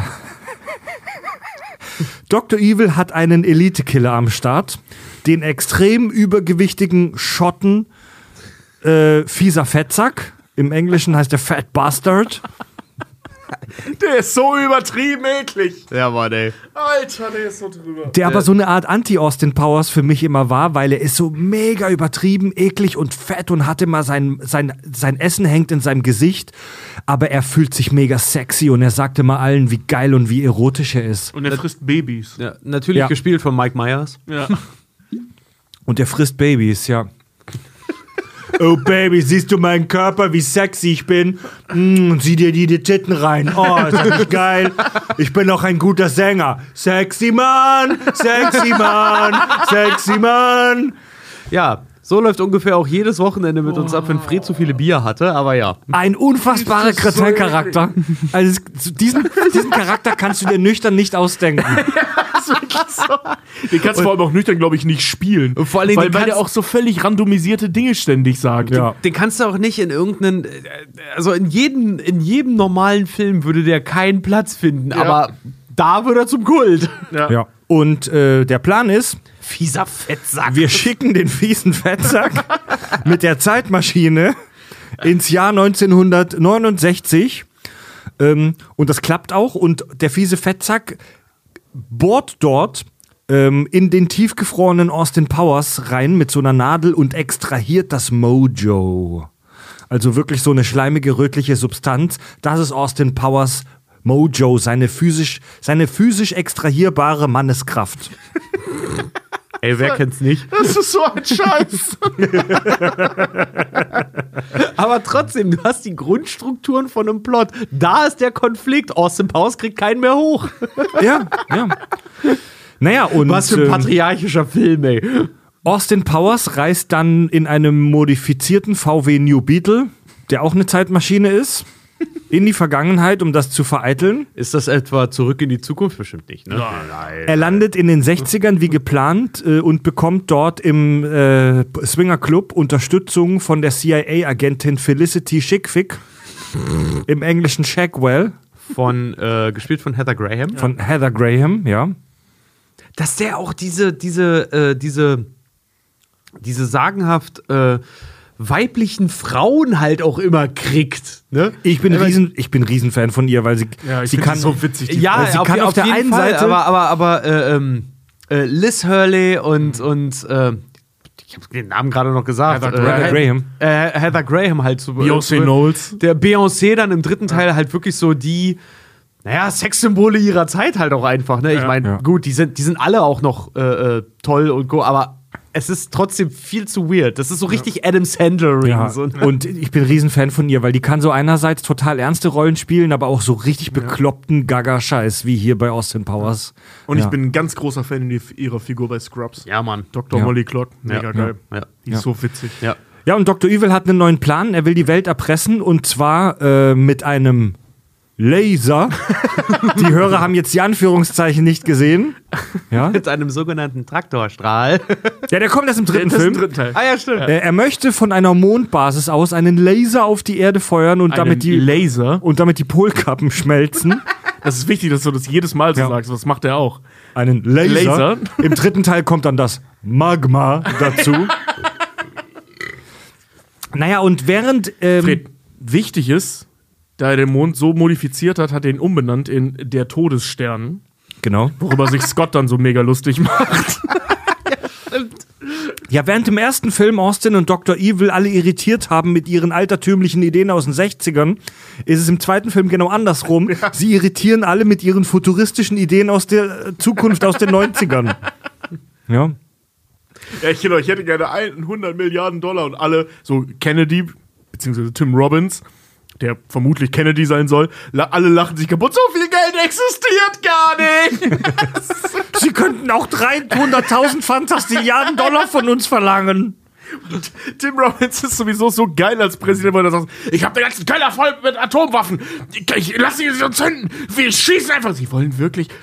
Wieso kann ich das nicht machen? Ja, und genau wie bei James und genau wie bei James Bond Moonraker war es, glaube ich, also die, die, die ganze Handlung hier ist eine halt äh, Anspielung auf James Bond Moonraker, wo äh, James Bond auf einer Mondbasis äh, in der Weltraumstation kämpfen muss. Und es kommt zum Showdown auf Dr. Evils Mondbasis. Austin muss sich entscheiden, ob er die Erde, seinen Mojo oder Felicity äh, Schickfick äh, retten will. Und er kommt auf eine geniale Idee. Er reist in die Zeit, in der Zeit zurück, holt sein früheres Ich zu sich in die Gegenwart und beide Austin Powers können dann die Erde und Felicity rennen, retten. Äh, sein Mojo geht aber leider kaputt. Er checkt aber am Schluss des Filmes, äh, und das ist das Fazit am Ende des zweiten Filmes, er checkt dann aber, dass er sein Mojo gar nicht braucht. Ja, und ähm, Das fasst äh, äh, Jerry Springer auch nochmal schön für uns zusammen. Ja, und er hat dann auch am Ende des zweiten Filmes äh, mit, gemeinsam mit seinem Vergangenheits-Ich einen Dreier mit Felicity Schickfick. Na klar, wa warum auch nicht? Das ist sowieso, der, der, der zweite Film geht sehr auf die menschliche Ebene. Weißt du, Austin Powers trifft sich im Prinzip selber. Er kommt wieder in die Situation, dass er wieder in die 60er halt kommt, genauso wie Dr. Evil. Und äh, Dr. Evil und sein Sohn Scott beginnen eine Eltern-Sohn-Therapie, äh, eine Vater-Sohn-Therapie. Alter, das ist so witzig, diese Szene. Alter, wie, wie Dr. Evil auch von seiner Origin-Story erzählt. Mein Vater war. Wie war das mal? Du hast das vorhin so schön zusammengefasst. Ja, bei dieser, bei dieser Gruppentherapie revealed Dr. Evil seine Vorgeschichte. ähm, er hat sechs Jahre an der Evil Medical School studiert. Äh, sein Vater war ein vom Ehrgeiz zerfressener Zuckerbäcker aus Belgien. er litt unter einer minderschweren Narkolepsie und hatte eine Schwäche für kleine Jungen. Seine Mutter war eine 15-jährige französische Prostituierte namens Chloe mit Schwimmhäuten zwischen den Zähnen. Pretty standard, ja. Dr. Evil bekam mit 12 seine erste Sekretärin, mit 14 eine Zarathustra-Anhängerin namens Wilma, die an ihm die rituelle Schamhaarrasur vornahm. Es geht nichts über einen rasierten Sack, kann ich jedem empfehlen. Es ist so gaga! Eine minderschwere Narkolepsie. Als ob das irgendwie wichtig wäre. Ein belgischer Zuckerbäcker und eine 15-jährige französische Prostituierte. Weißt du, wie das klingt? Alle äh, Hörer unseres Premium-Kanals äh, erinnern sich vielleicht. Das klingt wie die Biografie von Klaus Kinski. Übrigens, wenn ihr den Premium-Kanal noch nicht habt, Klaus Kinski ist mit drin. Irre. Eingetragene Marke. Ja. Und am, Klaus am, Kinski, die Marke. Und als Mid-Credit-Scene im zweiten Film, wenn ich mich recht erinnere, gibt es so eine Szene aus äh, Jerry Springer, aus diesen Ja. Asi-TV-Talkshow, äh, US-Talkshows, ja. Damit beginnt der Film ja auch. Wo es darum geht, mein Vater denkt, er würde die Welt beherrschen und dann sieht man, wie lauter Leute in Hitler- und Saddam Hussein-Kostümen da sitzen und die beiden nehmen und Dr. Evil und Scott nehmen wutentbrannt das Jerry Springer-Studio auseinander. Ich finde viel zu geil, wenn sie bei der Therapie auch sind. Aber Scott, wer soll denn an meiner, Welt, an meiner Stelle die Welt unterjochen? Habt ihr gehört, was Dr. Evil gesagt hat? An meiner Stelle die Welt erobern, äh, unterjochen. Wer hat sich denn nicht schon mal so gefühlt? Und alle Väter da sitzen. Äh, Alter, ey. Irre, irre. Hätte ich mal so ein offenes Gespräch mit meinem Vater, das würde so viele Probleme lösen. Tja, und dann, meine Herren, kam 2002 Austin Powers äh, in Goldständer. Originaltitel Gold Member. Ähm, der Film beginnt mit einer absolut desaströs geilen Intro-Sequenz, Das ist so geil. wo, wo, also man, man merkt bei jedem Film, dass sie ein bisschen mehr Geld hatten. Ja. So.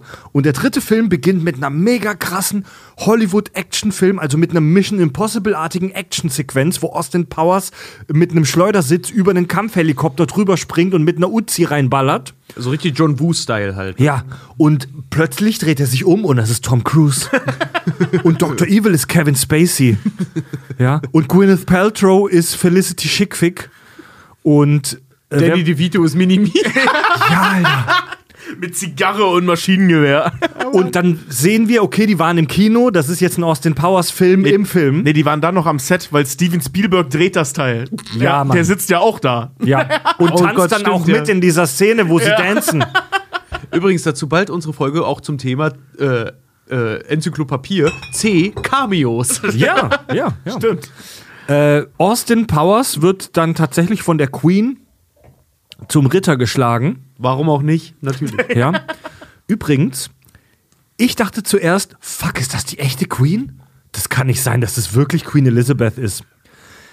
Die Schauspielerin, die die Queen hier spielt in Austin Powers 3, heißt Jeanette Charles und ist vermutlich das weltweit berühmteste Queen Elizabeth Double. Oh? Wir haben sie gesehen in Saturday Night Live, in Die nackte Kanone und jetzt kommt's, in einem deutschen Tatort, in, im Tatort 265, Tod eines Wachmanns 1992. Nein. Ja, Hat sie auch die Queen gespielt. Krass. Ja.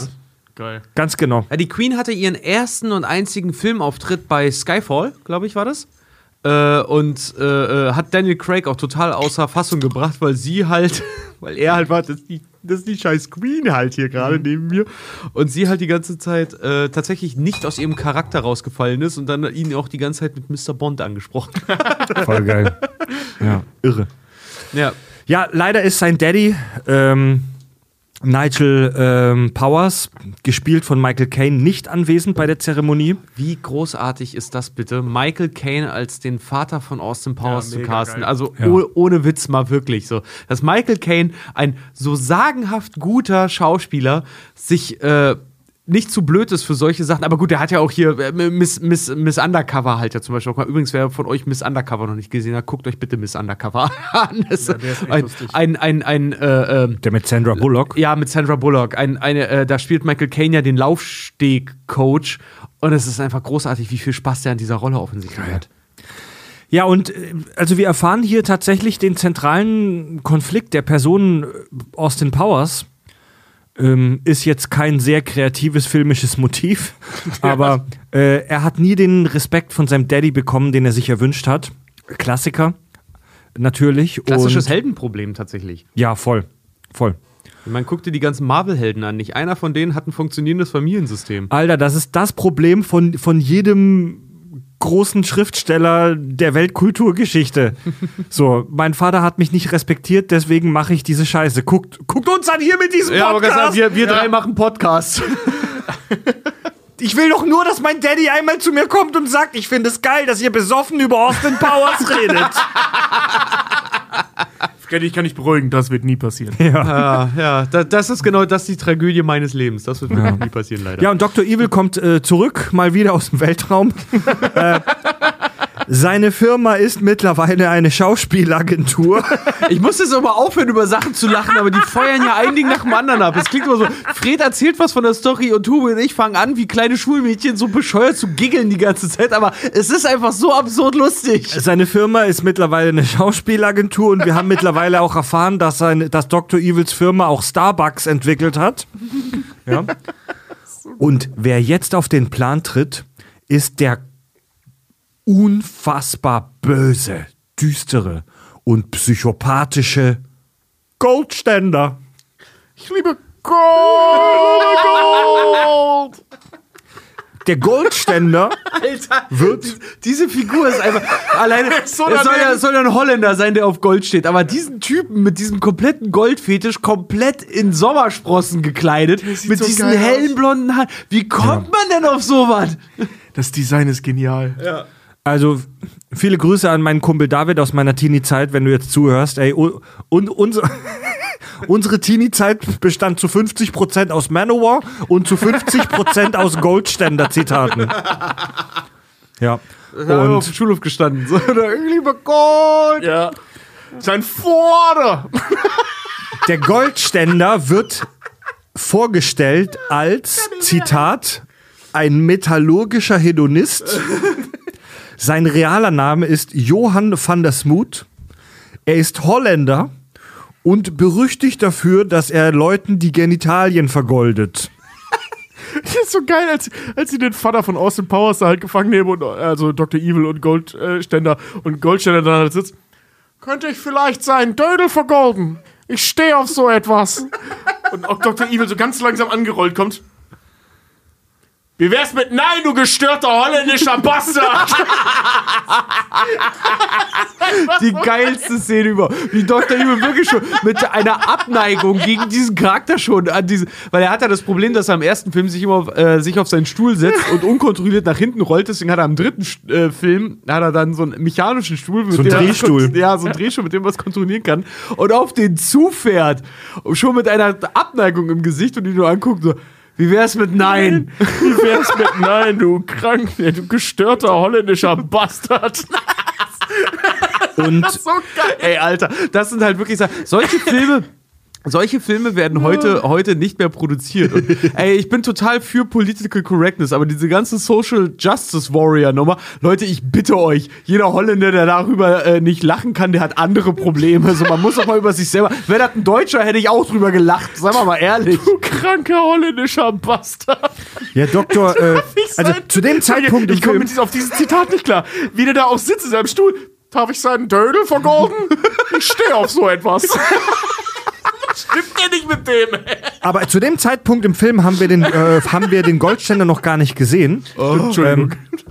Dr. Evil, der mittlerweile in einem äh, Schweigen der Lämmer äh, beziehungsweise magnetomäßigen Plastikzelle äh, sitzt, gibt Austin die Info, dass man den Goldständer nur auf eine Art stoppen kann. Er muss in die 70er zurückreisen. Ja. Und Natürlich muss er das. natürlich wieder eine Zeitreise. Also jetzt sind wir in den 70ern und Stimmt, Austin. Gold, Goldständer ist eine Ikone der ähm, Disco-Zeit. Das war ja, Ja. Austin kommt ja. Ja. aus den Swinging 60s und Goldmember, also Goldständer ist äh, ein Disco-Kind. Ja. Ja.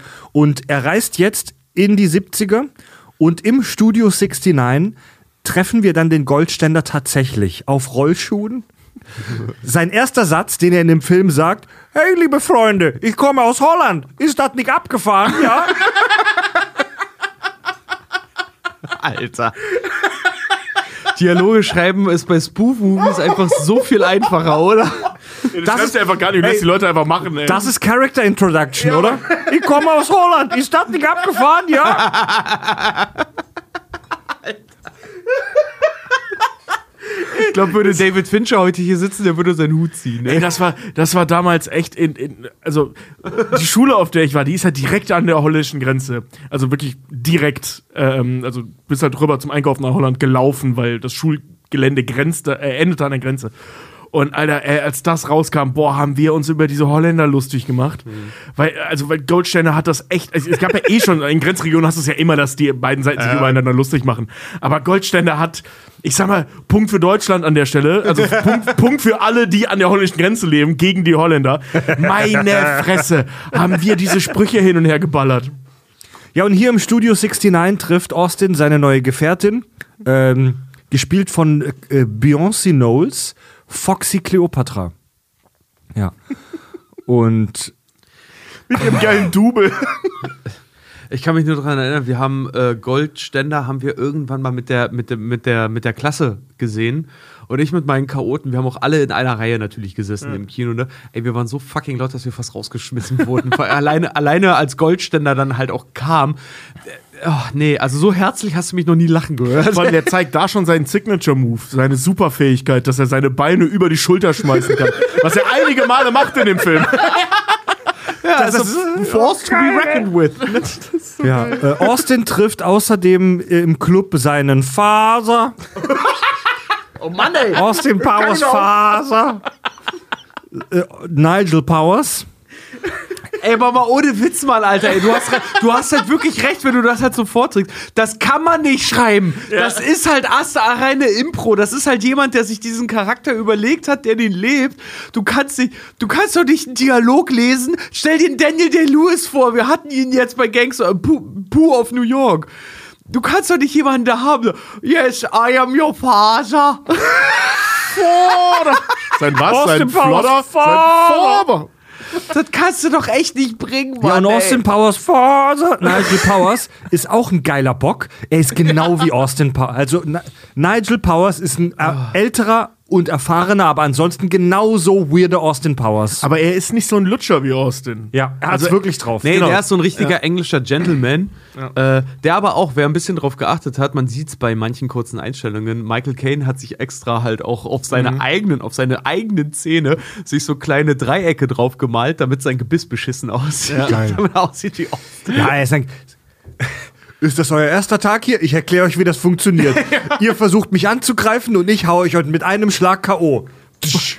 Mega geil. Ich meine, guck dich doch mal an, du hast nicht mal ein Namensschild, du hast keine Chance. Ja, also, Aber genauso läuft, so genauso funktionierte James Bond damals. Also ich finde es gut, dass MGM das wirklich ernst genommen hat und gesagt hat, nee, komm, wir, wir, wir müssen Bond mal rebooten.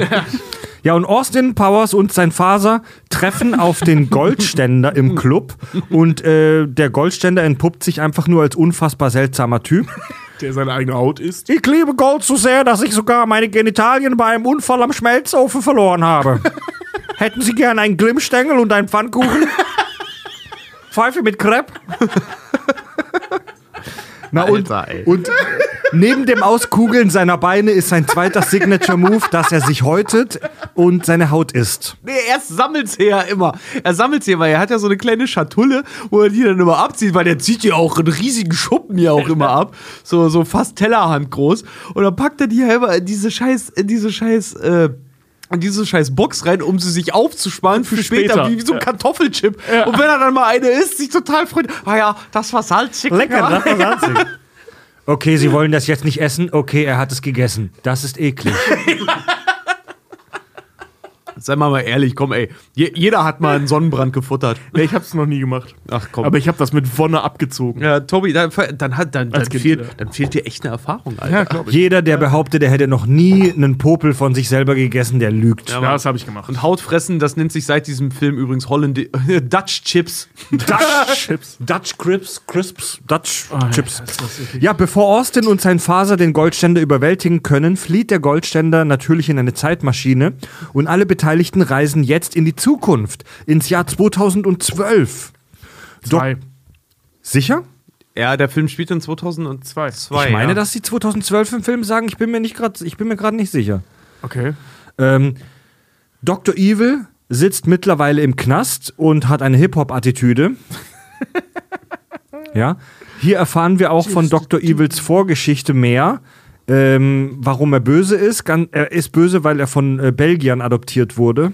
Ein Trope, den auch Zuländer sich äh, zunutze gemacht hat. Immer wenn die Bösen dann in den Knast gehen, werden die plötzlich muskulös und tätowiert. Genauso wie Dr. Evil. Also der ist nicht muskulös, aber der trägt halt dann auch Also, plötzlich äh, Bandana. Ko- Ko- Bandanas so na, nach vorne halt und singt halt It's a Hard Knock Life. Ja. Äh, genau, er wurde, seine, seine Eltern sind bei einem, bei einem Anschlag gestorben und er wurde von äh, Belgiern adoptiert, die ihn böse gemacht haben. Ja. Und Da erfahren wir, dass äh, äh, sie eine 15-jährige Sexsklavin war. Also nicht nur Portugie äh, Portugiesin, ich schon. Prostituierte. Entschuldigung, Prostituierte, sondern halt eben auch Sexsklavin. Ja. Weil, ja, und ne? ähm, Dr. Evil überzeugt mit einer coolen Hip-Hop-Performance die anderen Häftlinge, einen Aufstand anzuzetteln. Äh, Im dadurch entstehenden Chaos kann er fliehen. Ja. It's a hard knock life. So geil, ey. Er ist halt nur mal Dr. Evil, ne? Ein, ein Mastermind des Bösen. Ja. Dr. Evil und Goldständer ähm, wollen einen Traktorstrahl bauen, mithilfe der kalten Fusion, um einen Kometen auf die Erde stürzen zu lassen. Übrigens, das Projekt mit diesem Traktorstrahl heißt in dem Film Preparation H, was eine Hämorrhoidensalbe ist. Ja. Ja. Und auf Deutsch heißt Luke 2, also Arschloch. Al oh, oh Gott. Ja. Alter, das war. Oh. Das ist ja super. Ja, voll. Das ist ja sagenhaft. Das, das ist für mich jetzt, das, ist ist für so mich neu. Das finde ich super geil. Preparation Age ist eine, ist eine Hämorrhoidencreme und das heißt Ja. Lu Luke 2. Boah, ist das geil, Alter. Luke 2. Ja, und dann Herrlich. Großer Twist, es kommt zum Verwürfnis, zum Zerwürfnis zwischen Dr. Evil und Minimi. Dr. Evil vers äh, versöhnt sich mit Scott und möchte, dass Scott sein äh, legitimer Nachfolger wird und er schmeißt Minimi raus. Kurz davor äh, sehen wir auch eine legendäre Szene, die damals äh, bei uns in, äh, in der Schule sehr wichtig war, das ständig zu zitieren, wo Minimi seinen Schwanz rausholt und dann zeig ihn doch mal. Sit- Hast du jetzt echt gefurzt, während ich einen Soundeffekt gemacht habe? Ich mach das nochmal. Ich hoffe, man hört das nicht. Wo Minimi seinen Schwanz auspackt. Man sieht ihn natürlich nicht, aber das Einzige, was man hört, ist. das finde ich so geil. Das oh, du wir- bist ein Dreibeiner. Das haben wir aber auch relativ immer dieses. Ja, genau. Oder halt so.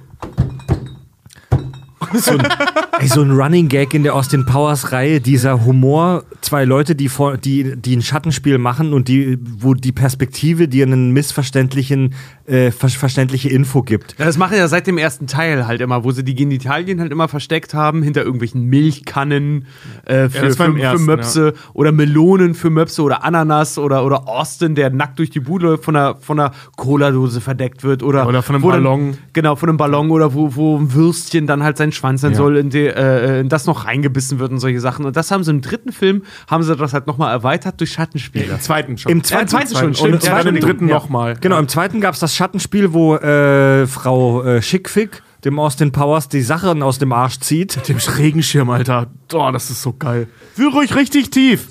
Oh mein Gott, da kommt Rauch raus. Ja, das kann schon mal passieren.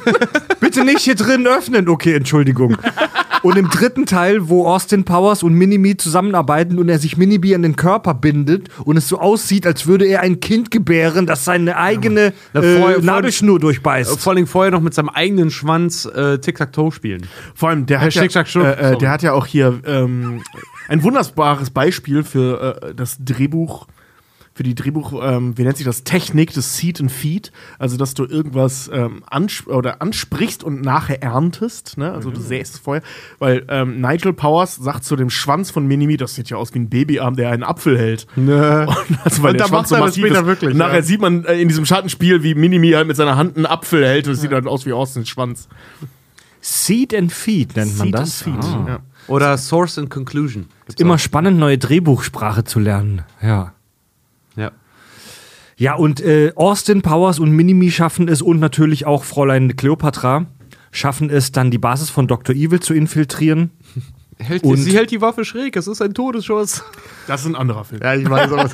Und es stellt sich heraus, dass Dr. Evil Austin Powers Bruder ist. Nigel Powers, der Vater, revealed, der Faser, Forser. Austin Powers Forser. Ey, Faser, Faser, can you hear me? ey, Alter. Hör bitte auf damit, ich kann nicht mehr, wenn du jetzt mal faserst. Austins Vorder? Boah, nee, ey, ich kann nicht mehr. Ich habe schon viel zu viel Bier getrunken für die Folge, aber es ist so gut. Es stellt sich heraus, dass Nigel Powers tatsächlich der Papa ist von Austin Powers und Dr. Evil. Dun, dun, dun. Dr. Evil und Austin Powers wurden beide in Belgien äh, da gerettet, aber der Nigel Powers hat halt den, ähm, den kleinen Austin mitgenommen und dachte, dass der Dr. Evil böse war. war und hat, äh, Douglas. Quatsch, dachte, dass er tot wäre. Dougie. Genau. Ja, Dougie. Dougie. Ich bin Dougie. Ich bin Dougie. ja, und gemeinsam besiegen sie dann den Goldständer, den Goldmember und äh, besiegen das Böse und es gibt eine glückliche Zusammenkunft, eine Familienzusammenkunft und am Ende vom dritten Film wird klar, dass Scott, der im Laufe des Films schon immer mehr Haarausfall hatte, Er ist so böse, dass ihm die Haare ausfallen. er ist genauso wie Dr. Evil. Scott ist genauso wie Dr. Evil und hockt am Ende sogar in schwarzen äh, oder in so, so Silbernen. in so silbernen hochgeknöpften Klamotten auf dem Drehstuhl und macht die typische Pose mit dem kleinen Finger und dem Gelächter. Ja, und tanzt dann noch so komisch. Ja. bezahlen! Ihr werdet alle alle dafür bezahlen und dann halt so richtig schwuchtelig aus dem Raum raus. Ich wollte nur anmerken, dass keiner in meiner Familie sonst läuft wie ein Mädchen. also, ey, Aber diese, diese, diese äh, Mid-Credit-Scene, wo Scott da sitzt und einen auf Dr. Evil macht, Mhm. in diesem Anzug mit der Glatze und dann diesen geilen Tanz macht während seines bösen Lachens. Weil der übt ja im dritten Teil die ganze Zeit sein böses Lachen, wo Ja. Dr. Evil am Anfang auch noch sagt, oh, hat er nicht ein herrliches böses Lachen? so, nee, nee, hat er nicht. Das ist so mies. Und dann im dritten, also da, äh, Quatsch, am Ende, wo er dann da sitzt und anfängt so zu hüpfen dabei, weil er so lachen muss. Ey, der hat so ein scheiß böses Lachen. Das ist so ihr müsst, witzig. ihr müsst euch auch mal, äh, also wenn ihr die Filme noch nicht gesehen habt, guckt sie euch mal wirk wirklich an. Das ist eine ganz, ganz große äh, Schauempfehlung. Austin Powers auf jeden Fall. Und gerade beim dritten Teil, da müsst ihr auch mal sehen, wie krass das eigentlich ist, dass das Studio äh, auch rund um Mi Mike Myers und Co., dass sie das wirklich geschafft haben, namhafte Schauspieler und Popgrößen, Beyoncé und Michael Caine. Britney Tom Cruise, Spears. Britney Britney Spears, Spears. alle möglichen Leute halt für John diesen, Travolta. für diesen Film halt in, in, in wenigstens Cameos zu bekommen, aber dass die halt auch für die Rückblenden, äh, wenn Michael Caine seine Backstory erzählt, dass sie für die Rückblenden altes Filmmaterial aus einem Michael Caine-Film nehmen konnten. Ja. Bei dem geringen Produktionsbudget, was dieser Film hatte, da müsst ihr euch mal versinnbildlichen, wie sehr die Leute Bock auf diese Mega Scheiße hatten. Wirklich Mega Bock gut. hatten, das zu drehen. Das, ich Ja. ich finde das sowas sagenhaft, weil du siehst anhand dieses Films, siehst du, dass wirklich Leute auch Sachen nicht nur des Geldes wegen machen, sondern Ja. auch, weil es einfach mal lustig ist und Ja. die einfach Spaß dran haben. Also gerade gerade diese Filmset beziehungsweise Kinoszene am Ende, also den Austin Powers Film Austin Pussy ähm, oder Power Pussy, nee Austin Pussy hieß der ne. Ähm, also dass da diese ganzen Cameos mit Tom Cruise, mit Gwyneth Paltrow, mit John Travolta, Danny DeVito und äh, äh, Kevin Spacey und halt eben Steven Spielberg als Regisseur des Ganzen, äh, die haben natürlich nicht die volle Gage gekriegt. Dann, also das hätte wahrscheinlich das Dreifache des Pro Produktionsbudgets an Gage verschlungen, nur für diese Cameo-Auftritte.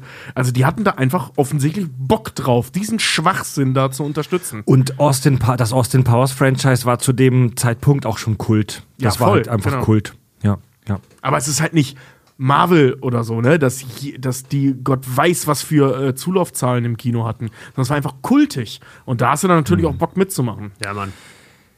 Kurz bevor Austin Powers den Dreier mit den zwei chinesischen, äh, Jap Verzeihung, japanischen äh, Zwillingen Fuck You und Fuck Me macht, kreuzt er was auf seiner Bucketlist ab. Er hat so eine Liste, Dinge, die ich in meinem Leben noch machen möchte. Und in dem Film sieht man das nur super schnell und verschwommen, wie das durchgeht. Ich habe mir mal angeguckt, was auf dieser Liste steht. Auf dieser Liste steht natürlich Dreier mit japanischen Zwillingen. Das hakt er ab. Auf dieser Liste steht auch noch Become International Man of Mystery. Ernsthaft? Ja, es steht außerdem drauf, also übersetzt jetzt von mir, die Welt vor dem sicheren Tod retten, in den Weltraum fliegen, durch die Zeit reisen, rück, vorwärts und rückwärts, kryogenisch eingefroren werden, Ist das billig? Dr. Evil im ersten Akt schnappen und Papas Respekt verdienen. Geil. Also hat er da wirklich alles in seiner Bucketlist dann abgeschlossen Ja. am Ende des dritten. Oh Mann, ey. Ja, übrigens an dieser Stelle Spoiler, ne? So, jetzt kommt's. Dr. Evil im ersten Akt. Jetzt kommt's. Gerüchten zufolge. Ich betone, dass ich das nicht bestätigen konnte, aber Gerüchten zufolge soll Saddam Hussein, der ehemalige irakische Diktator, ein Austin Powers Fan gewesen sein. Ernsthaft? Angeblich soll er, ich betone angeblich, soll er bei Verhandlungen im Pentagon die Anwesenden mit einer Dr. Evil Imitation beglückt haben. Nein. Nie im Leben. Ich meine, der war ja wirklich evil. Der hat ja, von denen gibt es ja, gibt's ja Geschichten, dass er äh, äh, äh, seine Oberin. Übrigens, guckt euch mal bei der Gelegenheit, die ist gerade auf einem Streamingdienst zur Verfügung, äh, nennt sich X. Ähm, da findet man gerade How to be a Tyrant und da wird auch sehr Ja. über, über Saddam, äh, auf Saddam Hussein eingegangen. Äh, Der hat ja, der hat ja, der hat ja Generäle, die ihm irgendwie abtrünnig wurden oder wo er die Vermutung hatte, hat er ja gezwungen, seine äh, äh, die Freunde der Generäle, dass die sie selber erschießen oder ihre Familie äh, zu erschießen, also der äh, erschießen zu lassen. Ähm, der Typ war ein absoluter Der war Tyrann. komplett krank. Ein Der war- absoluter, ja. ein absoluter, Ja. hochgradiger, gestörter Tyrann, ein absolut gestörter Mensch. Äh, aber der soll eine Dr. Evil-Imitation von sich gegeben haben. Anscheinend. Junge, Also- das, jetzt wird, das wird aber mal, das ist aber makaber. Jetzt wird's noch gruseliger. Es gibt einen, also falls ihr den Channel Epic Rap Battles of History kennt, liebe äh, Hörer, Äh, es gibt einen Epic Rap Battle of History zwischen James Bond und Austin Powers. Ja. Ja? Hört euch dabei übrigens mal den von äh, Steve Jobs und Bill Gates, äh, Bill Gates an. Tobi ist so mein Liebling. Nee, mein, mein, äh, das stimmt nicht ganz. Mein Liebling ist der mit, äh, aber ja, einer meiner absoluten Favorites, aber mein Liebling ist äh, entweder der mit Son Goku und Superman Ja. Oh, ja. oder mit, mit äh, hier Dings, wie heißt der, die Regisseure. Also Steven Spielberg versus äh, Alfred Hitchcock, weil das so ein geiles äh, ähm, Geil. Gebäsche hier gegen Dings ist, gegen äh, Michael Bay. Es gibt seit Aber ja, der mit Steve Jobs ist so. Es gibt seit über zehn Jahren äh, Gerüchte über einen vierten Austin Powers Film. Es gab auch Gerüchte äh, über eine Animated Serie, äh, über eine äh, Austin Powers Animated Serie mit HBO. Ja, äh, Michael Myers verspricht seit über zehn Jahren regelmäßig der Presse einen, Viertel, äh, einen vierten Jam ähm, Austin Powers Film. Aber bisher ist nichts daraus geworden und niemand konnte bestätigen, dass wirklich auch nur ein Wort dafür geschrieben oder gesetzt wurde. Ja, Michael Myers hat äh, ehrlich gesagt, er selber sieht. Mike. Äh, Mike Myers, Entschuldige, Michael Myers ist der Mörder, Mike Myers ist der Comedian. Mike Myers sieht aber selber, äh, wie er selber auch in Interviews sagt, dass sein eigener Zenit halt überschritten ist. Ja. Und noch dazu nimmt das Hollywood ein bisschen krumm, dass er von der Comedy-Schiene niemals den Absprung geschafft hat. Der hat ja auch äh, gute Rollen gehabt, ja zum Beispiel in Glorious, in Glorious Bastards. Ja, aber das war ja eher ein großer Cameo-Auftritt. Ja, voll. Ja. Auf Ja, auf jeden zumindest Fall. für uns so. Aber Wahrscheinlich er hat- meinte er das ernst. Äh, Ganz genau. Und er hat vor allen Dingen auch immer mal wieder äh, irgendwie in ein paar Filmen mal versucht, in die ernste Richtung äh, Echt? einzuschlagen. Ja, ja. Ähm, aber, und das finde ich eigentlich, das finde ich fast noch besser eigentlich, Mike Myers macht nur noch das, worauf er Bock hat, weil er mit Austin Powers und mit Shrek halt wirklich so viel Einnahmen halt auch äh, für sich selber hat halt auch Shrek ge- gesprochen. Genau, Shrek gesprochen, äh, generiert hat, dass er selber sagt, ähm, er hat alleine, ich glaube im Jahr 2015 hat er es mal gesagt, hat er original im, 2000, im Jahr 2015 hat er 15 Skripte nur vorgelegt gekriegt, die er alle abgelehnt hat. Und Hollywood merkt sich solche Sachen natürlich, weil äh, dieser Typ ähm, hat vorher durch Saturday Night Live, der hat gutes Geld verdient, der war aber immer so ein bisschen, ich will nicht sagen knapp bei Kasse, aber das Geld war trotzdem irgendwie knapp. Ne? Und der ist Vater geworden, zweifach jetzt mittlerweile, und der geht voll in der Rolle des Dads auf. Und er liebt seine Kinder, der macht gerade so ein bisschen den Rick Moranis, dass er halt einfach selber sagt: so, ey, ich bin Vater, ich liebe meine Kinder und das, was ich erwirtschaftet habe, gebe ich in, in die Familie halt einfach rein. Also er selber, er sagt auch selber, er ist derbe picky geworden, was Scripts angeht, weil er ja auch unter anderem ähm, Sex-Guru gedreht hat. Oder The Guru heißt es, glaube ich, nur im Der Original. Sexguru, das war Ja. sein Film nach Austin Powers, Genau, der und- aber und brutal gefloppt ist. Genau, und Cat. Cat, with a, äh, Cat with a Hat, diese Dr. Seuss-Verfilmung, nachdem der Grinch dann halt kam mit Jim Carrey und mega erfolgreich halt einfach war. Und das war ihm so ein bisschen eine Lehre, dass er selber auch gesagt hat, weil der hat wohl einen extrem hohen Anspruch an sich selber, der Typ, äh, dass er dann auch selber gesagt hat, so, ja, komm, fuck it, wenn es ein gutes Skript gibt, dann mache ich mit, aber er hat, der Mann hat wohl extrem hohe Ansprüche und der lehnt fast alles, was ihm angeboten wird, Ja. lehnt er fast alles. Mike Myers hatte wirklich so eine Zeit und das war so diese Austin Powers Zeit, wo man das Gefühl hatte, der Mann kann eigentlich gar nichts falsch machen, wo alles, was er angefasst hat, zu Gold wurde. Und dann ist er nach der Austin Powers Reihe tatsächlich wirklich fast komplett von der Bildfläche verschwunden. Und Ich sehe ihn immer mal wieder gerne. Ich mag seinen, seinen, seinen Auftritt in, äh, in Glorious Bastards. Ich mag das Total, gerne. ja, ich seh, total. also wenn ich ihn mal so, wenn man ihn mal irgendwo sieht, dann sehe ich den sehr gerne. bei Inglourious Bastards spielt er so einen englischen General, der die Leute brieft. Um, aber ansonsten hat man von dem nicht mehr wirklich was gesehen seit Austin Powers. Aber der hat vielleicht auch genug Kohle verdient. Also hier bei, bei ähm, Bohemian Rhapsody war ja noch kurz zu sehen als der Produzent, der den Stimmt. Song ablehnt. Ja, was halt ziemlich witzig ist, weil er in einem Interview auch mal gesagt hat, er und Bohemian Rhapsody haben ja so ein ganz bestimmtes Verhältnis Ja, ja. zueinander, weil äh, wer ein bisschen was weiß von, wir reden bestimmt irgendwann auch noch mal von über Wayne's World, Ja, aber das, wir machen. aber das ist jetzt, das ist jetzt ein, ein Side-Fact, den ihr wahrscheinlich schon tausendfach gehört habt, weil Mike Myers hat ja tatsächlich äh, die berühmt-berüchtigte Bohemian Rhapsody-Szene aus Wayne's World so oft aufnehmen, äh, die musste tausendmal aufgenommen werden oder so, weil Mike Myers Headbang nicht kann. Echt? Ja, er hat sich selber beschwert äh, beim Produzenten und beim Regisseur und meinte, I can't do this movement. Alle konnten Headbang, aber er nicht. Und ihr müsst mal darauf achten, wenn ihr die Szene seht, der kann nicht Headbangen. Der kommt nicht aus seiner, aus seiner Steifheit heraus. Der kriegt es nicht hin, seinen Nacken Witzig. ordentlich nach unten zu bewegen. Okay. Der, der, der geht mit dem ganzen ganzen Rücken, Körper mit, aber wie ein Idiot. Aber das macht die Rolle wieder geil. Geil. Ja, und die Autoszene aus, äh, aus Wayne's World hat ja auch zum Kultstatus von Bohemian Rhapsody auf jeden Fall ihren Teil dazu getan. Ja, auf jeden Fall. Ja, ja. Und ist ja auch super häufig kopiert worden. Und es gibt also, wie gesagt, das Thema Austin Powers 4 ist ein Riesenthema in, im Internet oder in der Fanwelt, sage ich mal, in der Austin Powers Fanwelt. Es gibt Gerüchte darüber, dass ein vierter Austin Powers Film äh, kommen soll, der sich auf äh, die Beziehung zwischen Dr. Evil und Scott konzentriert. Ich ordne das mal als Gerücht ein. Ich bin auch mega skeptisch. Das wird bestimmt so eine Minion-Scheiße. So zwei Figuren, die nur als Sidekicks funktionieren, aber nicht, wenn du die in den Fokus rückst. Aber Das glaube ich auch. Also, wenn, wenn sie einen vierten Austin Powers machen, ich hätte da schon Bock drauf. Muss ich ganz ehrlich sagen. Weil ich diese Figuren so witzig finde und ich hätte vor allem gerne mal wieder Seth Green auf, dem großen, auf der großen Ja. Leinwand. Aber ähm, was ist, der ist ja auch, also Scott ist so mein heimlicher Favorit dieser Filme. Ich finde den so witzig. Und das Problem ist nur, diese ganzen vierten Teile oder Fortsetzungen, die wir in letzter Zeit sehen, äh, das Jaren Silent Bob Reboot, äh, Prinz aus Zamunda 2, solche Sachen. Keine Ahnung, wie Ghostbusters Afterlife wird, aber es gibt so, Ja.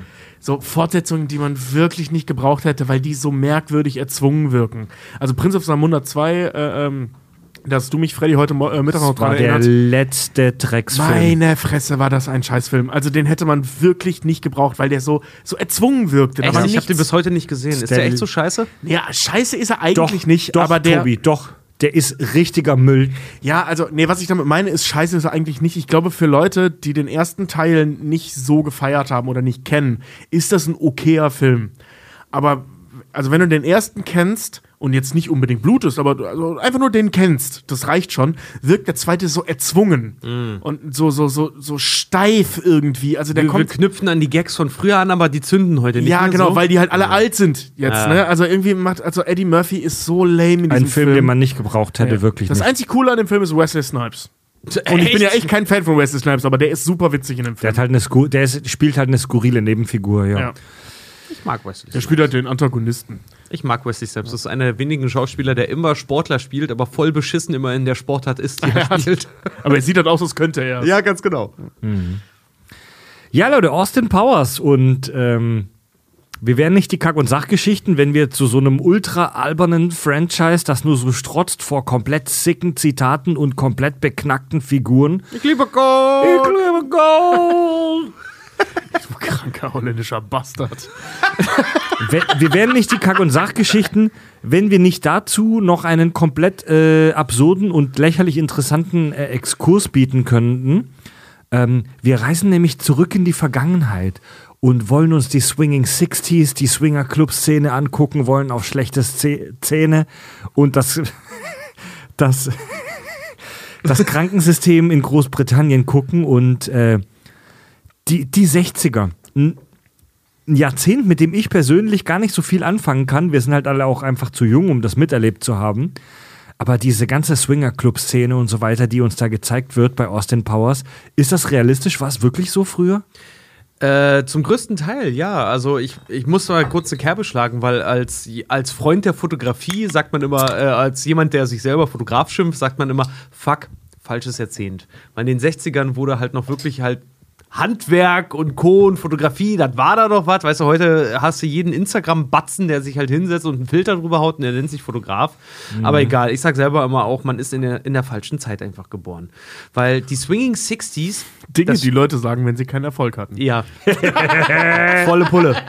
Volle, volle Pulle. Wenn man sich darüber beschwert, dass heute alles schwerer ist. Ja, genau. Ja, ja, wenn man so Opfer der Digitalisierung wurde. Aber, Wäre ich ey, in den 80er geboren, wäre ich Rockstar. aber fuck it. Ich, ich hatte meinen Erfolg, jetzt habe ich einen anderen. Alles gut. Ich hatte noch nicht den Paul Ripke-Erfolg, den ich gerne gehabt hätte. Egal. Jedenfalls, äh, die Swinging 60s, das ist tatsächlich eine Bewegung äh, aus dem London der 60er Jahre. Und ist so ähm, angetrieben worden von den, äh, tatsächlich von den Babyboomers, weil der Zweite Weltkrieg war vorbei. Äh, alle haben sehr viele Kinder gekriegt und die waren in den 60ern, waren die dann halt alle wirklich so weit, dass die dann halt sich auch ausleben konnten, alle eine politische Meinung hatten, Sachen ausprobiert haben und Bock hatten auf Party. Also in den 60ern gab es eine extreme Dichte an Jugendlichen, die Bock hatten, Party zu machen einfach. Ne? Die, die 50er Jahre sehr konservativ und häuslich waren, so vom grundsätzlichen Mindset. Mhm. Genau. Ja. Nach, Nachkriegsgeneration. So, wir, wir, haben die, Richt- wir haben die Hölle durchlebt und jetzt geht es uns wieder besser. Lass uns aber erstmal gucken, dass wir irgendwie unsere alles so im Häusle beisammenhalten können. Genau. Und in den 60ern sind sie dann ausgerastet. Ja, und in den 60ern sind sie dann ausgerastet, weil die Kinder halt dann auch alle, die sind dann irgendwann jugendlich geworden, die so während, während des Krieges oder kurz danach geboren wurden. Also die Eltern, die noch gesagt haben, so, ey, ihr sollt's mal besser haben als wir, Junge, das haben die wörtlich genommen. Ne? also das war auch wirklich die, die, die, die Swinging, die Swinging 60s, äh, gerade in London, es fing halt all- alles an in der, also was heißt es fing an? Der, der, das Mekka dessen war in London die Carnaby Street in Soho.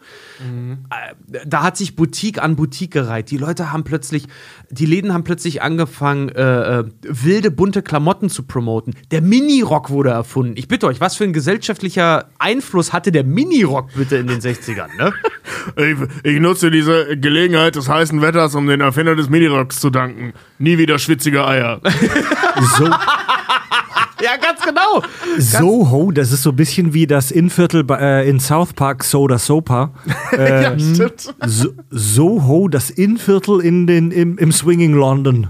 Ganz genau. Und wie gesagt, bei Carnaby, in der Carnaby Street ging das halt los und da hast du halt, entweder hast du Klamotten gekauft oder Schallplatten oder, wie Tobi und ich es immer so schön sagen, Drogas. Drogas! Drogas! Ja, also das, hab war ich ja noch nie gehört. Ah, du warst leider nicht in Irland mit dabei, wo wir einmal gesagt haben, so wenn jemand äh, Drogen verkauft, der so, hey, Hey. mucho amigos, wollt ihr Umo, Uno estam Drogas? Drogas! Drogas! Okay. Nee, aber auf jeden Fall in den Swinging 60s, äh, die Leute haben sich halt von ihren Eltern abgewandt und den Bands zugewendet halt, ne?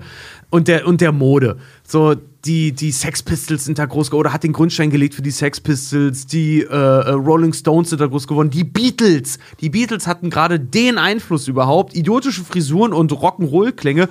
Also Ma Mutti und Faddy sind halt ausgeflippt, so, ne? Was ist das denn? Aber die Jugend fand das geil. Und in der Carnaby Street fängt das Ganze an. Swinging 60s hat auch tatsächlich, das Ja, ist kein cool. Begriff aus dieser Zeit, sondern äh, das Times Magazine hat das Mitte der 60er, hat tatsächlich diesen, äh, diese Zeit so geprägt als Swinging 60s. Und das Ganze war weniger politisch, als es die Leute heute gerne sagen würden, weil es ging einfach nur, es ging um Protest, es ging um Provokation. Es ging nicht so großartig um was Politisches, sondern es ging darum, den Alltag ein bisschen zu foppen. Wir haben uns halt weird angezogen, wir haben plötzlich lange Haare getragen, keiner hat einen Bürstenschnitt mehr gehabt, so, ne? Und wir sind alle weird rumgelaufen und die haben ja auch alle die so, dieser Youngster, Hipster, Hippie-Bewegung und den Swinging 60s halt angehört haben, die haben auch ihre eigene Sprache entwickelt. Dieses Oh Behave und Shakedelic und Psychedelic und Groovy. Das ist, all, das ist eine eigene Sprache. Das haben die Alten haben das natürlich nicht verstanden. Deswegen haben es die Jungen gemacht, weil war geil. Wie in jeder Jugendbewegung ja eigentlich, ne? genau. Ja, die 60er waren wohl ein mega progressives Jahrzehnt. Also wenn wir heute äh, 50 Jahre später darauf zurückgucken, wirkt es für uns natürlich alles äh, in Anführungszeichen retro. Aber die 60er waren wohl ein mega progressives Jahrzehnt, weil die 50er waren sehr konservativ, äh, sehr häuslich. Und in den 60ern explodierte alles. Es gab neue Musiktrends, es gab die Rolling Stones so, die, die, die, die Rockmusik an sich wurde revolutioniert oder hat sich jetzt sag, vielleicht mir- sogar sag mir erst mal mal bitte, dass das erfunden. kein, jetzt sag mir mal bitte, dass das keine geile Zeit war. Und also die Rockmusik hat nicht, sich selbst überhaupt erst aus dem Urschleim her gebildet. Nein, nein, das ist der Moment, wo der weiße Mann, der die Rockmusik geklaut hat und in den Mainstream gebracht Ja, hat. Ja. Es, die Klamotten gingen komplett steil. In den 50ern hatten alle komische graue Sachen. Das, das Crazyste, was es in den 50ern gab, war schwarze Lederjacke und weißes T-Shirt. Das war das Verrückteste und schnippend vom Barbershop Das ist rumhängen. halt so, die Leute sind halt weg vom, äh, gerade die Frauen halt weg vom Hausfrauenlook hin zu bunt. Extrem bunt, Ja. übertrieben bunt. Und vor allen Dingen auch Mode, die äh, total unkonventionell war. Scheißegal. Es gab Papierkleider, die die Frauen angezogen haben. Wo es wirklich in London auch äh, Schwierigkeiten damit gab, weil Frauen, die sich halt irgendwo in den Park gelegt haben, um da Sunbathing, also äh, ein Sonnenbad zu nehmen, deren Klamotten sind einfach weggeschmissen worden, weil Leute das für Müll gehalten haben, weil die Kleider halt aus Papier waren. Und in, den So 60, in den 60ern ging ja auch das äh, Space Race, das Weltraumrennen richtig los. Ende der 60er, 1969 war ja die Mondlandung.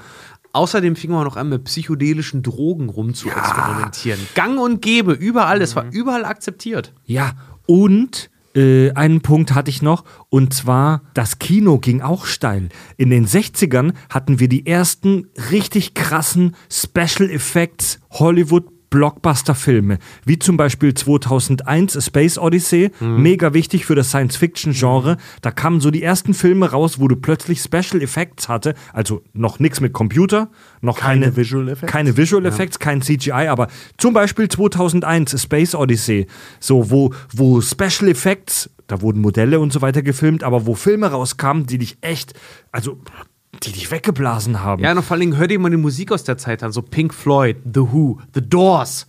Hör, dir mal diese ganzen, äh, diese ganzen Bands halt an, auch, auch die Rolling Stones und Co. Die haben immer einen Puffer eingebaut fürs High-Sein. Ist echt so, so wenn du dir The Doors Songs anhörst, hast du so Song, Song, Song, Song, Song und dann so ein Musikbett für when, when the Acid Kicks in. Ja, volle und dann, Pulle. Und dann stehen da alle, sind high und dann geht der Song irgendwie zehn Minuten später gefühlt weiter. Volle- volle Also Pulle, ja. echt wie so, wie so Löcher, wenn, wenn die Droge gerade reinkickt. Volle Pulle. Meine, meine, meine Frau ist totaler Fan aus, äh, musikalisch aus dieser Zeit. Also wirklich so, so, ähm, ich bin eher so 80er und Nu Metal und, und, und, und Heavy Metal und Co. halt, ne? Aber Frieda, meine Frau Frieda ist totaler Fan von äh, The Who, The Doors, von den Geil. Stones. Die Beatles hassen wir beide gleichsam, deswegen habe ich sie geheiratet. Nicht dabei. Ja, Ich geil. finde die Beatles voll lame. Ja, ich finde die auch scheiße. Genau wie aber. Jedenfalls. Ja, danke. Ja, Danke. Ich hasse aber, wie die Pest. Aber jedenfalls, ähm, Frieda hat diese ganzen alten Schallplatten halt auch noch, weil äh, wir sind halt anders geprägt. So, meine Eltern sind halt sehr in den 80ern groß geworden. Ich habe einen sehr 80er Musikgeschmack. Und ihre Eltern sind ja jetzt schon älter. Meine Schwiegereltern sind über 70 mittlerweile halt, ne? Die sind halt in den 60ern groß geworden. Dementsprechend Frieda kennt sich so krass mit Pink Floyd halt auch einfach aus. Wo ich halt selber sag so, ja, komm, irgendwie einen Song zehn Minuten laufen zu lassen und dann schlägt der eine Seite an, das kann nicht geil sein. Doch, als ich mit Frieda mal gekifft habe und das dann gehört habe, dann kam plötzlich die Erleuchtung. Junge, war das geil! Ja, die Leute haben, in, wenn man sich da versucht reinzuversetzen, die Leute haben in den 60ern gedacht, jetzt kickt die Zukunft rein. Jetzt, jetzt fliegen wir in den Weltraum. So, jetzt gibt's kein Zurück. Ja. Jetzt beginnt die Zukunft. Ja. Und das war halt, wie gesagt, eine Zeit totaler Exzesse, weil Austin Powers äh, fasst es selber so schön im ersten Film zusammen, so, hey, in den 90, äh, ich bin in den 90ern, hey, solange alle noch sich frei lieben mit wechselnden Partnern und alles sehr erlaubt ist und Drogen überall konsumiert werden ohne Konsequenzen, bin ich dabei, Baby. Ja, Mann, da wäre wär das heute noch so, wäre ich auch volle Pulle dabei. Ja, und die haben. Also es war halt äh, eine Zeit kompletter Freiheit und da kommt Austin Powers halt her. Ja, die, weißt du, so das Bewusstsein für Geschlechtskrankheiten ähm, und dass es halt sowas wie ähm, AIDS gibt zum Beispiel, das kam erst so richtig Anfang der 80er. So mit der, mit der großen, ich sag mal in Anführungszeichen, AIDS-Welle, Anfang der 80er, kamen die Leute erst da auf die Idee, oh, es wäre vielleicht gut, äh, sowas wie Kondome zu benutzen. So Ja, wie Austin auch noch sagt, ha, äh, äh, ähm, wenn ihn Liz Hurley darauf anspricht, äh, äh, hast du dich wenigstens geschützt? Das benutzen doch nur Seemänner. ja, Pariser, das ist doch nur was für Seemänner. Und das sollten die auch, die hängen in üblen Bars rum. Ja. Das ist damals wie heute ein ungeschriebenes Gesetz. Also damals war man halt noch komplett unwissend, was ich sag mal übertragbare Geschlechtskrankheiten angeht.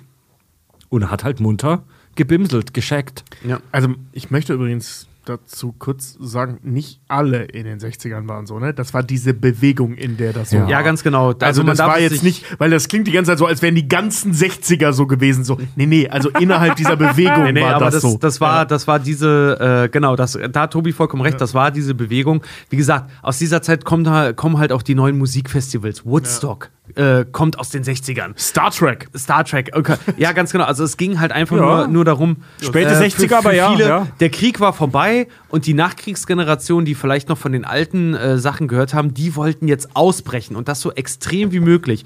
Bei Haaren, bei Haaren, äh, Outfit, Musik und, und Reden, die haben einfach sämtliche Punkte äh, des Alltags angegriffen und eigentlich ab absurdum geführt.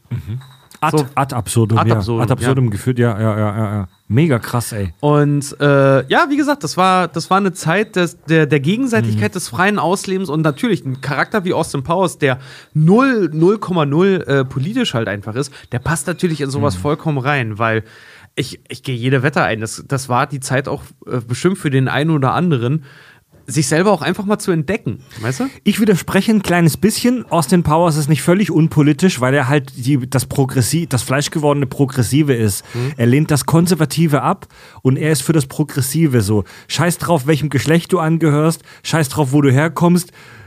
Le Oh, behave, ja. Lass, Uns, lass uns einfach äh, auf das drehende Bett gehen und dann äh, treiben wir es, ja. Oh, Baby. Ja. Ja, halt einfach frei, ne? Aber das ist ja, das bietet ja auch halt so äh, Grundlage für solche Leute, weil guck mal an, wenn es halt heute noch so, noch so wäre, ähm, so blöde wie wir auch genetisch gepolt sind, ne? So jemand äh, schließt sich ja jemandem an oder flirtet oder oder oder oder, oder datet jemanden, weil er äh, bestimmte Teile unseres Reptilienhirns halt anspricht, was Sicherheit und äh, Beständigkeit halt angeht. Ne? Und dann jemand wie Austin Powers, der ist kurz gewachsen, der ist sehr behaart, der hat schlechte Zähne ähm, und ist halt einfach eine nicht sonderlich männliche Erscheinung halt einfach. Aber selbst diese, Bis auf die Brusthaare. Ganz genau. Aber selbst diese Zeit hat jemandem die Möglichkeit gegeben, sich einfach frei auszuleben. Und daher resultiert, re- ich lall schon, resultiert seine ähm, Selbst, Selbsteinschätzung. Und das ist doch super geil eigentlich, dass Leute halt wirklich daraus einen großen Vorteil für sich halt auch ziehen konnten, dass sie sagen konnten, hey, ich kann einfach mal sein, wer ich bin. Ich bin glücklich mit dem, wie ich bin. Ja. Und auch so akzeptiert wurden. Ja, die Brusthaare, die Brusthaare, die Austin Powers trägt, die sind ja tatsächlich sehr männlich. Aber zu der Zeit, in der die Austin Powers Filme rauskamen, hat man sich eigentlich schon in der 90s-Kultur darauf geeinigt, dass es lächerlich ist, solche Brusthaare zu tragen. Ja. Ja, deswegen promotet ja auch Dr. Evil, weil das Böse promotet halt natürlich den rasierten Sack. Oh, ja. Ja. Natürlich. Ich weiß, äh, er, er steht sehr in der Kritik, aber Dieter Nuhr hat mal was Schönes gesagt. Er meinte so, wir leben in einer Zeit, wo Leute aussehen wie Holzfäller, aber einen rasierten Sack haben. Ey, ich muss auch sagen, Dieter nur hatte gute Zeiten. Den darf er- man ruhig zitieren. Definitiv. Man Er hatte, er, hatte, dazu sagen, er hatte definitiv gute Zeiten. Er ist jetzt gerade in Verruf ge, äh, sehr in Verruf geraten. Ich hoffe auch, dass er sein Comeback hat, weil ich mag ihn sehr gerne eigentlich. Er hatte Zeiten, wo er gute Sachen gesagt hat. Ja. Die hatte er mal. er hat auch sehr schöne Bücher geschrieben. Definitiv. ja, ja. Aber Ja. naja. Das- Aber Zeiten ändern heute, sich. ganz genau, Zeiten, Zeiten ändern Also, dich. Ja. Ich liebe ja so konkrete Fragestellungen und so konkrete Themen, wenn wir auf so albernen Scheißdreck eingehen. Und Tobi, du hattest ja von uns den Kakis den Auftrag, dich mit dem Thema auseinanderzusetzen. Und das ist jetzt meine große Frage an dich. Diese schlechten Zähne, dieses krumme Gebiss, also neben der Brille und dem albernen Topfhaarschnitt, das visuelle Erkennungsmerkmal aus den Powers, die schiefen, krummen, beschissenen Kackzähne, die er im Laufe der Reihe auch äh, gefixt kriegt und die dann wieder zurückgehen äh, durch Zeitreisen. Ja. Woher kommt dieses Klischee? Hat das irgendeinen realen historischen Background? Ist das kompletter Quatsch, dieses Klischee, dass Briten schlechte Zähne haben? Woher kommt das? Also ich habe äh, ich hab mich ja diesem Auftrag dann angenommen, nachdem er auf den Tisch kam. Und ich habe da echt äh, viel recherchiert. Es war relativ schwer, da was rauszufinden, wie das historisch aussieht. Ähm, weil in den historischen Zeiten hatte, hatten alle schlechte Zähne. So, das ist ja der Gag. Ähm, was ich aber, so. Ja, was ich Das aber ist der kann, Gag. Also ich konnte, ich konnte, ich habe wirklich nicht herausfinden können, Ja. warum gerade in Amerika gibt es dieses Klischee, dass die Engländer halt so furchtbar schlechte Zähne haben. Hat doch das Hugh- ist weltweit Hugh- existiert, das zumindest in der westlichen Welt, aber gerade in Amerika ist das so ein Running Gag. Hat ja auch Dr. House-Darsteller Hugh Laurie äh, ja auch mal sehr, sehr prominent adressiert. In irgendeiner Promi-Talkshow war er da, äh, so einer Comedy-Show. Er meinte so, ja, I, I know how Americans think of British Dental Practice. Ja. Äh, weil ja auch dieses, die Simpsons haben es auch mal aufgegriffen, so das, das große Buch der, der, der, des britischen Lächelns, wo du einfach nur siehst, die Briten, also das ist ein Klischee, aber eins, was fortbesteht, die Briten haben beschissene Zähne. Und das Einzige, was ich dazu gefunden habe, ist die äh, gruselige Realität der Gegenwart. Ähm, also ich kann euch jetzt wirklich nicht sagen, woher das mit diesen schiefen Zähnen und so weiter kommt. Dazu habe ich nichts gefunden. Vielleicht einfach an dieser Königshauslogik, dass die alle schlechte Zähne haben durch irgendwelche Inzestgeschichten, keine Ahnung. ähm, also das war wirklich super schwer zu recherchieren. Was aber recherchierbar ist, ist die aktuelle Situation und eben auch zum Zeitpunkt des Drehs von ähm, äh, aus den Powers ähm, die Situation der ähm, Zahnpflege bzw. der Zahnmedizin in, äh, in England. Und da fangen wir mal mit dem Gesundheitssystem an, denn das Gesundheitssystem in Deutschland ist schon schwierig und nervig, aber wie wir alle wissen, besser als in Amerika, weil es das einfach nicht gibt. Ähm, aber hier dann schon nervig, aber nicht so beschissen wie in England, beziehungsweise in Großbritannien. Und ähm, denn hier ist es so, es gibt die, also die Gesundheitsbehörde da heißt National oder das National Health System und in diesem National Health System beziehungsweise NHS gibt es verschiedene Regeln und Gesetze und so weiter, die da aufgestellt werden. Und für die Zahnpflege beziehungsweise für die Zahnmedizin ist so als ah, ich weiß gar nicht, wo ich da anfangen soll. Ich sag mal so, das Ding ist völlig im Arsch. Völlig im Arsch. Also wirklich an allen Ecken und Enden ist die zahnmedizinische Versorgung in Großbritannien völlig für den Arsch. Okay. Ähm, das ist komplett kaputt gespart worden, weil und das ist jetzt so ein Ding halt eben von der NHS gewisse Dinge festgelegt wurden. Zum Beispiel, das ist jetzt Stand 2009, wie gesagt, ist ein bisschen tricky, da äh, genaue Zahlen rauszukriegen. 2009 ähm, haben die festgelegt und das gilt wohl auch noch, nur die Preise sind heute anders, ähm, dass für, die haben, die haben so eine Art All-You-Can-Fix-Paket bei Zahnärzten. Das aber nicht für den Patienten gilt, sondern für den Arzt.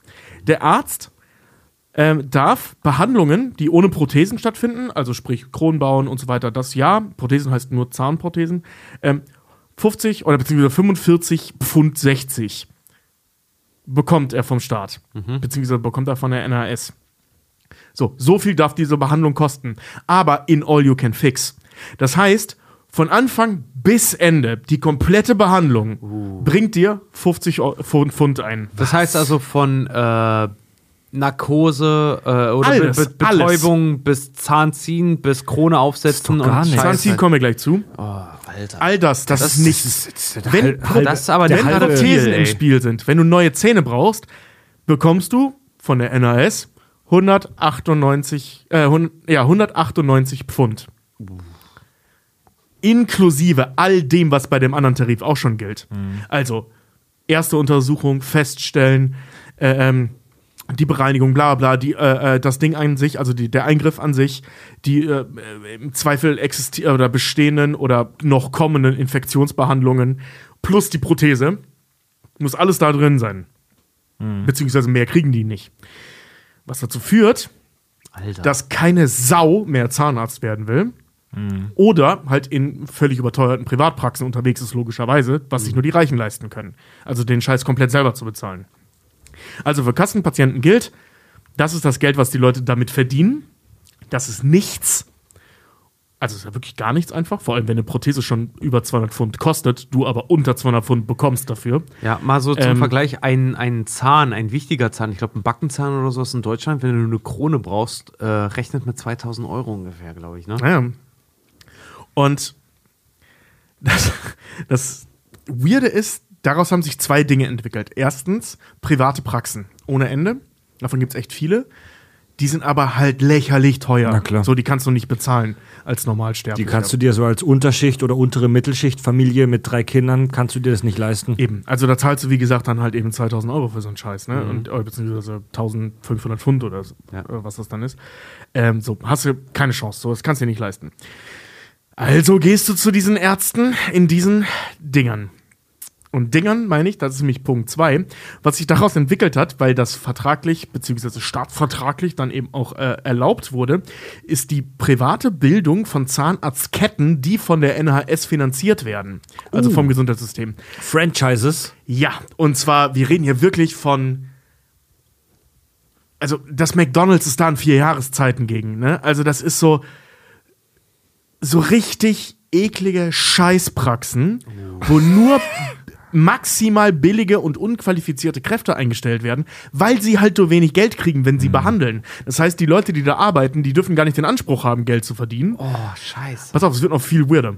Ähm, Oh, gerade gerade bei Mundhygiene und gerade bei Zähnen, ey, Ja. Alter. Oh, also ich weiß nicht, wie das. Gesundheitssystem in äh, England sonst so aussieht. Ich kenne jetzt nur das und das ist halt maximal kaputt. Ja, ja. Ähm, so, ne? Also, du hast unqualifizierte Kräfte, völlig unqualifiziert. Viele eben auch, äh, zumindest vorm Brexit, ähm, aus dem Ausland ähm, eingekauft. Das heißt jetzt nicht, dass ausländische Ärzte schlechter sind, aber die, die sie da einkaufen, sind halt eben nicht die, die gerade, naja, Ja, okay, es, ist, es ist aber, wenn Ja. du das so sagst, dann ist es halt aber offensichtlich auch äh, klargestellt, dass es ähm, eine Arbeit im Niedriglohnsektor ist irgendwo. Ja, das nicht direkt, aber es ist schon echt beschissen. Also es, es ist nicht mit einem, in Anführungszeichen, normalen Zahnarzt. Also ich meine, Mediziner verdienen heute nicht mehr so viel wie früher und teilweise auch viel zu wenig. Ähm, aber hier ist es halt noch krasser. Ne? Also wir, ich rede ja wirklich von McDonalds Ja. und, und drunter. eher, ne? Vor allem, also wir reden ja also auf eben von diesen krassen Ketten, ne? Das sind dann irgendwie, keine Ahnung, ich glaube, ah ne, die Zahl habe ich jetzt vergessen, ich will jetzt keinen Scheiß erzählen, aber es gibt echt eine geringe Anzahl an Ketten, die alle Zahnarztpraxen ausmachen. Abgefahren. Ne? Also es ist wirklich total krank. Und äh, ich habe auch gleich noch mal ein paar Zahlen, die so ein bisschen gruselig sind. Ähm, innerhalb dieses Systems ist es ja nicht nur so, dass die Scheiße verdienen, die Zahnärzte, und dementsprechend halt, ähm, naja, die meisten von denen unqualifiziert sind. Nein, es gibt auch ein Bestrafungssystem innerhalb dieser Logik. Na toll. Und zwar für jeden behandelten Patienten bekommst du Punkte. Diese Punkte die nennen sich UDAs. Und für die, ähm, das bedeutet im Prinzip, ähm, wenn du bei Patient XY in der und der Zeit mit den und den Mitteln und dem und dem Geld das und das erreicht hast und zum Ende der Behandlung kommst, bekommst du keine Lohnkürzung. Was? Völlig irre. Also wirklich völlig irre. So, und das hat. Junge, Das ist, das ist so irre. Alter, das ist ja, Ja. das ist, boah, das ist ja, Ja. das ist ja Druck par excellence, Schlimm, ey. Nein, du kannst den Druck ja rausnehmen. Und jetzt kommen wir nämlich zu den schlechten Zähnen. Mal abgesehen davon, dass sich das, wie gesagt, keiner leisten kann. Jetzt kommen wir zu ein, erstmal ein Fakt und dann ein paar Zahlen. Ähm, naja, was ist denn die einfachste Möglichkeit, um einen kaputten Zahn möglichst schnell und billig zu reparieren? Ziehen. Ziehen. Oh, nee. Ja, du kriegst dann einfach den scheiß Zahn gezogen. En Ende der Diskussion. Schnur drum, Schnur drum binden, an die Türklinke binden und dann Tür zuhauen. Ey, dazu habt ihr- komm ich also jetzt. jeder, jeder, der schon mal äh, sich die Weisheitszähne hat entfernen lassen, äh, gewollt oder ungewollt, ich hab's machen lassen bei meinen unteren Weisheitszähnen, das ist, ey, das ist echt, das ist eine fucking Tortur, Alter. Einen Zahn wirklich entfernt zu bekommen, von einem Kieferchirurgen war das dann auch noch, das ist einfach, das ist scheiße unangenehm, Mann, Alter. Das ist nicht geil. Also, wenn du dir vorne äh, äh, irgendwas abgebrochen hast am Zahn, kann das sein, dass er, also am Schneidezahn, der dir, ich sag mal, verhältnismäßig leicht zu reparieren sind, kann es sein, dass er einfach gezogen wird, weil sonst kriegen die schlechte Punkte, weil das sonst zu lange dauert, den zu fixen. Ja, Also, das ist ein Ding. So, und jetzt klingt das ja so, als wäre das alles super McDonalds-mäßig leicht. Du rennst da halt hin, kriegst einen Zahn gezogen und hast, wen hast wenigstens den Scheiß von der Backe, so, ne? So, nee, nee. Also Punkt eins, du kriegst dann auch, wenn der Zahn gezogen wurde, nur so eine äh, Draufsteck- und nicht Verankerungsprothese, weil die Prothese ja mehr als 200 Dollar kosten, äh, Pfund kosten würde. Scheiße. Ey. Also wirklich nur so ein Spielzeugding, das du da reinsteckst. Ähm, das NRS ist übrigens der Meinung, dass eine Anfahrt von 75 Kilometern und eine Wartezeit von sechs Monaten für eine Zahnbehandlung zumutbar sind. Aha. Das steht da so drin in den Statuten. Na Dementsprechend. gut, in Deutschland äh, heißt das halt auch offiziell. Also wenn ihr mal irgendwie wirklich äh, euer Zahn, äh, übrigens kleiner Tipp wirklich von mir, wenn ihr mal nachts wach werdet und euch tut der Zahn weh, weil äh, der deutsche Staat geht auch immer davon aus, zahnärztliche Notfälle gibt es nicht. Geht ins nächste Bundeswehrkrankenhaus. Da sieht das Ganze anders aus. Uh. Ja. Für alle Hamburger in Wandsbek ist eins. Ja. Uh. Ja, das Bunde, also Bundeswehrkrankenhäuser wirklich, da ist auch meistens ein Zahnarzt vor Ort. Ja, schreibt mir gerne Nachrichten. Ich weiß, da gibt es jetzt auch viele Korrekturen noch. Aber das Bundeswehrkrankenhaus ist wirklich, wenn sonst kein anderer für euch Zeit hat, dann ist es das Bundeswehrkrankenhaus. Uh. Jetzt werden nach dieser Folge der Kakis werden in ganz Deutschland die Bundeswehrkrankenhäuser überrannt.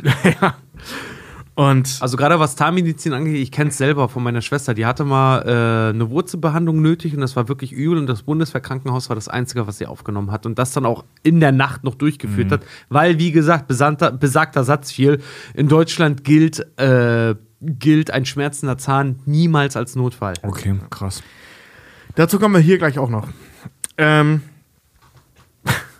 laut der British Dental Health Foundation, die Studie ist jetzt von 2015, äh, beziehungsweise der Artikel, nicht die Studie, ähm, die eine Studie beinhaltet, ist auch völlig egal, ähm, ziehen 20% aller Briten sich die Zähne selbst. Wie bitte? Was? Weil du teilweise sechs Monate auf einen Dings warten Ah, musst, auf fuck, einen ja Termin. klar, die haben Schmerzen Oder- und dann ziehen die sich den selber aus Genau, dem Kopf. Oh, weil du dir die Alternative nicht leisten kannst. darf doch fick mich doch, ey. 20 Prozent oder halt eben mit Hilfe, ne? Das, deswegen von wegen hier Zahn an die Türklinke und so. Ist kein Klischee, passiert. 20 Prozent aller Menschen in Großbritannien. Und das ist, also das, was ich gerade, diese Zahl ist von 2015. Also das ist jetzt nicht irgendwie in grauer Vorzeit oder so. Das ist sechs Jahre her. Das ist ja bitter, ey. So, ne? Ähm, das Ding ist, natürlich hat die Wirtschaft darauf reagiert. Der Markt reguliert sich natürlich selbst, ne, wir wissen. Und äh, in Drogerien gibt es von verschiedenen Anbietern ähm, Do-it-yourself-Kits dazu, beziehungsweise First-Aid-Kits, wie die genannt werden. Ach, die kosten nein. roundabout 5 Pfund. Und da drin ist dann halt äh, alles, was du brauchst, um das nachher zu verschließen. Es gibt da sogar Kits, um Blompen äh, äh, aus so Hartwachs selber zu basteln und so. Völlig irre. Alter. Das glaub ich Also nicht, das ist ja. wirklich ein Aspekt, weißt du, so, oh, ey. Also ein Maler engagieren, okay, ne? Aber sich selber die Zähne zu fixen, Mann. Nee, ma, ey, nee, Ja, das also- mache ich vom Pro, das lasse ich vom Profi machen. Das ist ja übel, Also ey. selber Ey, streichen das ist das eine, aber ah. selber das ist was anderes. Für, für 5 Pfund, das sind nach aktuellem Kurs so ungefähr 6 Euro. Früher war der Pfund mal stärker. Ähm, aber Brexit halt, ne? äh, für 5 Euro, für 5, 6 Euro kaufst du dir in der Drogerie ein Set zum selbst Zahnziehen und Nachsorge. Das ist halt in Deutschland zum Glück völlig undenkbar. Das ist ein Skandal, Alter. Also auch zum, äh, zum Beispiel Kronen selber basteln aus so Hartwachszeug und so, ne? Kriegst du da auch. Also es gibt einfach diese Do-it-yourself-Kits. Beziehungsweise eben Self-Aid-Kits, wie sie heißen. irre. Ähm, das ist auch so krass, die ist auch von 2015 die Zahl. Ähm, also eben von dieser Dental Health äh, Foundation. Ähm, die ärmsten 20% in Great Britain haben beim Erreichen ihres 70. Lebensjahres durchschnittlich, ne, 20%, acht Zähne weniger als die reichsten 20%. Wow. Fuck my life. Ey. Acht Zähne Das weniger. klingt, ja, das klingt ja wie eine Währungsumrechnung, ey. Krass. Irre, oder? Oh. Krass. Allein, dass es diese Zahlen überhaupt gibt, finde ich schon Ja, ja, verstörend. mega, ne? Daraus könnte man irgendwie so einen Index machen, so der Tooth Exchange Index. Ja, so, der, der, der TII, der TII, der zeigt, wie wohlhabend du bist, je nachdem, wie viele echte Zähne du noch im Kiefer hast. Das ist echt so irre, ey. Oh, guck mal, äh, hier von wegen, ähm, ne, die, diese Anfahrtszeiten und so. Deutschland, 2015, so roundabout äh, 81 äh, Millionen Einwohner. Ich hätte gerade fast Zuschauer gesagt. Äh, Einwohner. ähm, Überleg neun- mal, das sind, warte mal, äh, äh, in Great Britain insgesamt leben ungefähr 67 Millionen Menschen. Das sind damals, drei, äh, damals roundabout 60 Okay, Millionen. Ja. ich gehe mal von jetzt aus, Mhm. äh, aber 67 Menschen, 20 Prozent davon, das sind 13,4 Millionen Menschen. ja. 13,4. Die, die im Das Schnitt ist- acht Zähne das weniger ist, haben. Das ist Berlin, München, Frankfurt und Hamburg zusammen. ja, Mehr sogar noch. ja. Das ist echt abgefahren, Alter. Das ist wirklich krass. Und wenn du jetzt äh, aufs Land hochrechnest, also wie gesagt, 2000, diese Zahlen sind jetzt von 2015, ähm, gab es so roundabout 60 Millionen Briten und 81 Millionen Deutsche. Auf 81 Millionen Deutsche kommen 90.000 Zahnärzte. Auf 60 Millionen Briten kommen 40.000 Zahnärzte. Ja, ja, ja. Also weniger Ja, als ja. die Hälfte Ja. bei nur 20 Millionen weniger. Und die sind logischerweise alle irgendwo in Manchester, in London, in, äh, äh, wie heißt es hier, in, in Dings, in Schottland, da die Hauptstadt. Äh, Edinburgh. Edinburgh und so, Edinburgh. Und ähm, die sitzen halt da, Und wir, und ne? wir Deutschen beschweren uns ja schon über äh, Fachkräftemangel, Ja. auch im Medizinsektor und über das Problem, dass man halt auf dem Land teilweise keine Ärzte mehr findet. Und äh, Perso Personalknappheit in Kliniken und Pflegestationen und so weiter. Äh, krass, Alter. Also das Klischee, dass Briten scheiß Zähne haben, hat einen wahren Kern. Ja. Also zumindest aktuell. Wie gesagt, wie das historisch aussah, kann ich euch nicht sagen. find's aber halt aktuell. heftig, dass- Ich bin auch noch nicht fertig. Ich habe noch Zahlen von 2021. Ich wollte gerade sagen, ich finde es aber heftig, dass du, wie du halt schon zu Anfang äh, gesagt hast, dass das totgespart wurde. Ja. Das ist, ähm, Das ist, begründet sich ja alles in dem, Alter. man- was die NHS Ja. daraus gemacht hat. Ja. ne? Liebe Das britische, das, daraus liebe, kommt. liebe britische Politiker, wenn ihr das hier hört und ich weiß, ihr hört die Kack- und Sachgeschichten, ändert doch mal was, ne? Please, Genau. please do the change for the teeth. please no Brexit, du Brexit. Please no broken teeth. Das ist unser Appell an die englische Politik. Please no broken teeth. Genau. Das machen wir Broken Teeth und dann machen wir so einen Tee, was so in sich zerfällt, wie bei Tee. Please, no Broken Teeth. Voll geil. So, 2021 gab es eine ähm, Veröffentlichung der Health Watch. Ich weiß nicht, ob ihr die kennt. Das ist so ein Nö. internationales Ding, die sich äh. Gesundheitsorganisationen ähm, Organisationen angucken. Ähm, sowas wie, äh, keine Ahnung, die Weltgesundheitsorganisation. So, sowas in Oder wie bei Richtung, Austin Powers, die WO, die World Organization. Ja, ja, genau. Also die Health Watch, das ist so, ähm, also die Weltgesundheitsorganisation macht ein bisschen was anderes, aber die, die gucken einfach so, wie es so läuft. Das ist, glaube ich, eine ehrenamtliche Geschichte. Ist auch irrelevant. So, die Health Watch, ähm, diesmal immer mal wieder in der Zeitung den Namen, ähm, die haben die Situation 2021 und eben auch vorhergehend, auch vor Corona und so weiter, mal untersucht. Und richtig krass war es logischerweise während Corona. So, ne? Gerade Ja. in den ersten Monaten. Da hatten nämlich in England aus irgendwelchen Gründen, die ich nicht verstehe und die auch keiner von den Leuten, die darüber geschrieben haben, verstanden hat, die Zahnarztpraxen mussten dicht machen.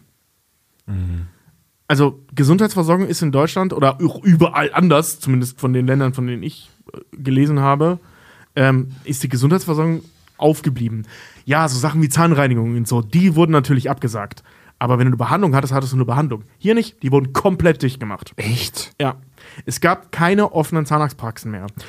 Insgesamt in komplett Great Britain, also Wales, Nordirland, England und, äh, Quatsch, ohne Nordirland, also Wales, ähm, England und Schottland, also diese große Insel, wo ja politisch auch Nordirland zugehört, aber eben jetzt hier nicht für das Ding. Es geht nur um diese Insel. Ähm, gab es insgesamt 550 Notfallstellen für zahnärztliche Probleme die aber nicht bedeuteten, ich habe Zahnschmerzen oder der Zahn muss raus, sondern nur kontaktiert werden durften, beziehungsweise die Leute nur rangenommen haben, die lebensbedrohliche Infektion hatten oder Atemnot wegen Schwellungen im Rachenbereich. also wirklich so der letzte Ausweg, ja? ja, sonst hatten monatelang alle Zahnarztpraxen zu. die Also, waren äh, komplett dicht. Es macht ja, es macht ja schon im Kern ein bisschen Sinn, weil mittlerweile wissen wir über das Coronavirus ja, dass es hauptsächlich übertragen wird durch äh, Aerosole, äh, also so Mauldampf, so aus. ja, tut mir leid.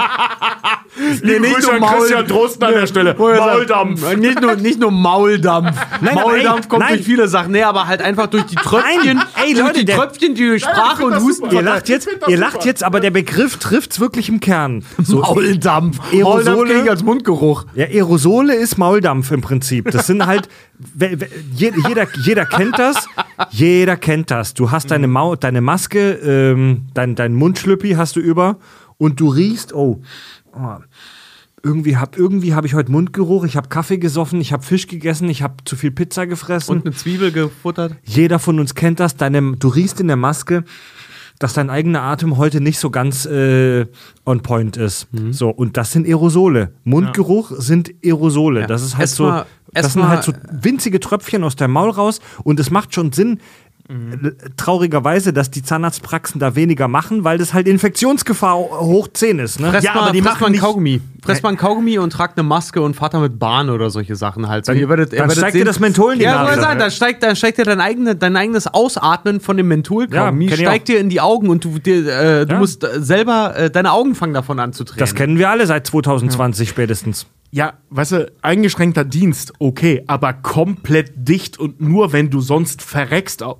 aufmachen und nicht, wenn du sonst Teile deines Kiefers verlierst Ja, das ist und halt so weiter. Das, ist ja egal, ne? Das ist nicht Teil der, der, der Notbehandlung äh, gewesen. das nur, Priorisi Prioritäten. ja, ja, Moment, also das, also, also ja, aber halt auf so kranker Ebene. Ja. Das heißt, du kannst deine halbe Fresse bei dem Scheiß verlieren oder dein komplettes Gebiss. Das spielte keine Rolle. Solange das nicht lebensbedrohlich war, haben die Zahnarztpraxen zugehabt. Wahnsinn. Okay, das ist jetzt eine Ausnahmesituation, weil Corona.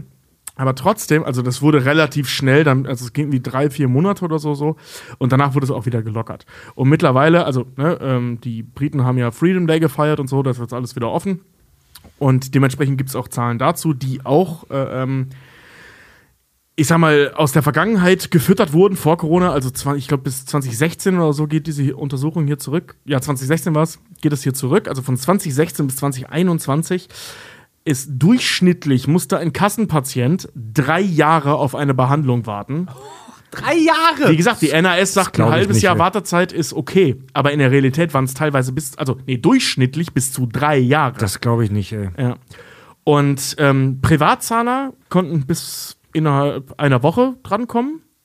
Ne? Weil du zahlst ja privat. Die haben das dieses ganze äh, Kassen- und Privatkunden-Kassensystem. privat halt so es gibt kein Privatkasse. Ja, aber- du aber- zahlst privat. Es gibt keine Ach Privatkasse. so, okay. Ja. Ah, alles klar, aber dann ist das trotzdem so ab absurdum geführt. Ich meine, wir Deutschen regen uns schon. absurdum, Ad Richard. absurdum, ja, danke schön. Ey, ich habe schon Papier drin. Sei nach, sei gnädig Ad mit mir. mit D. ad ad absurdum geführt. Aber ähm, ich meine, wir Deutschen regen uns ja schon darüber auf, dass äh, der, der Privatpatient vor dem Kassenpatienten halt irgendwie drankommt. Aber das ist ja lächerlich. Ja, das, voll. Das da in diesem System ist ja einfach lächerlich, Mann. Und ähm, was ich richtig krass fand, so als Abschluss, ist äh, diese Nummer, dass die Ärzte halt alle so unterbeschäftigte, nee, beziehungsweise überbeschäftigte, unterbezahlte Personen sind, die dich als Patient möglichst schnell loswerden wollen, damit sie ihre Punkte behalten, ne? Zahn ziehen und weg. Und da soll sich der nächste Arzt drum kümmern, weil dann zählt das nicht mehr in meinen Punktebereich. Führt dazu, dass nicht selten, das ist leider die einzige Zahl, die ich dazu gefunden habe, nicht selten, ähm, Termine abgesagt werden. Auch mitten in der Behandlung. Und du dann einen neuen Arzt brauchst. Der dann im Zweifel musst du noch mal drei Jahre warten mit deiner offenen Stelle hinten während der Wurzelbehandlung. Ne, also mitten, du hast vier Termine für eine Wurzelbehandlung. Nach zwei sagt der Arzt, nö, ist vorbei. Und dann stehst du da, der ganze Scheiß aufgeschnitten, nur so provisorisch zugemacht, weil es ja eigentlich nächste Woche weitergehen sollte.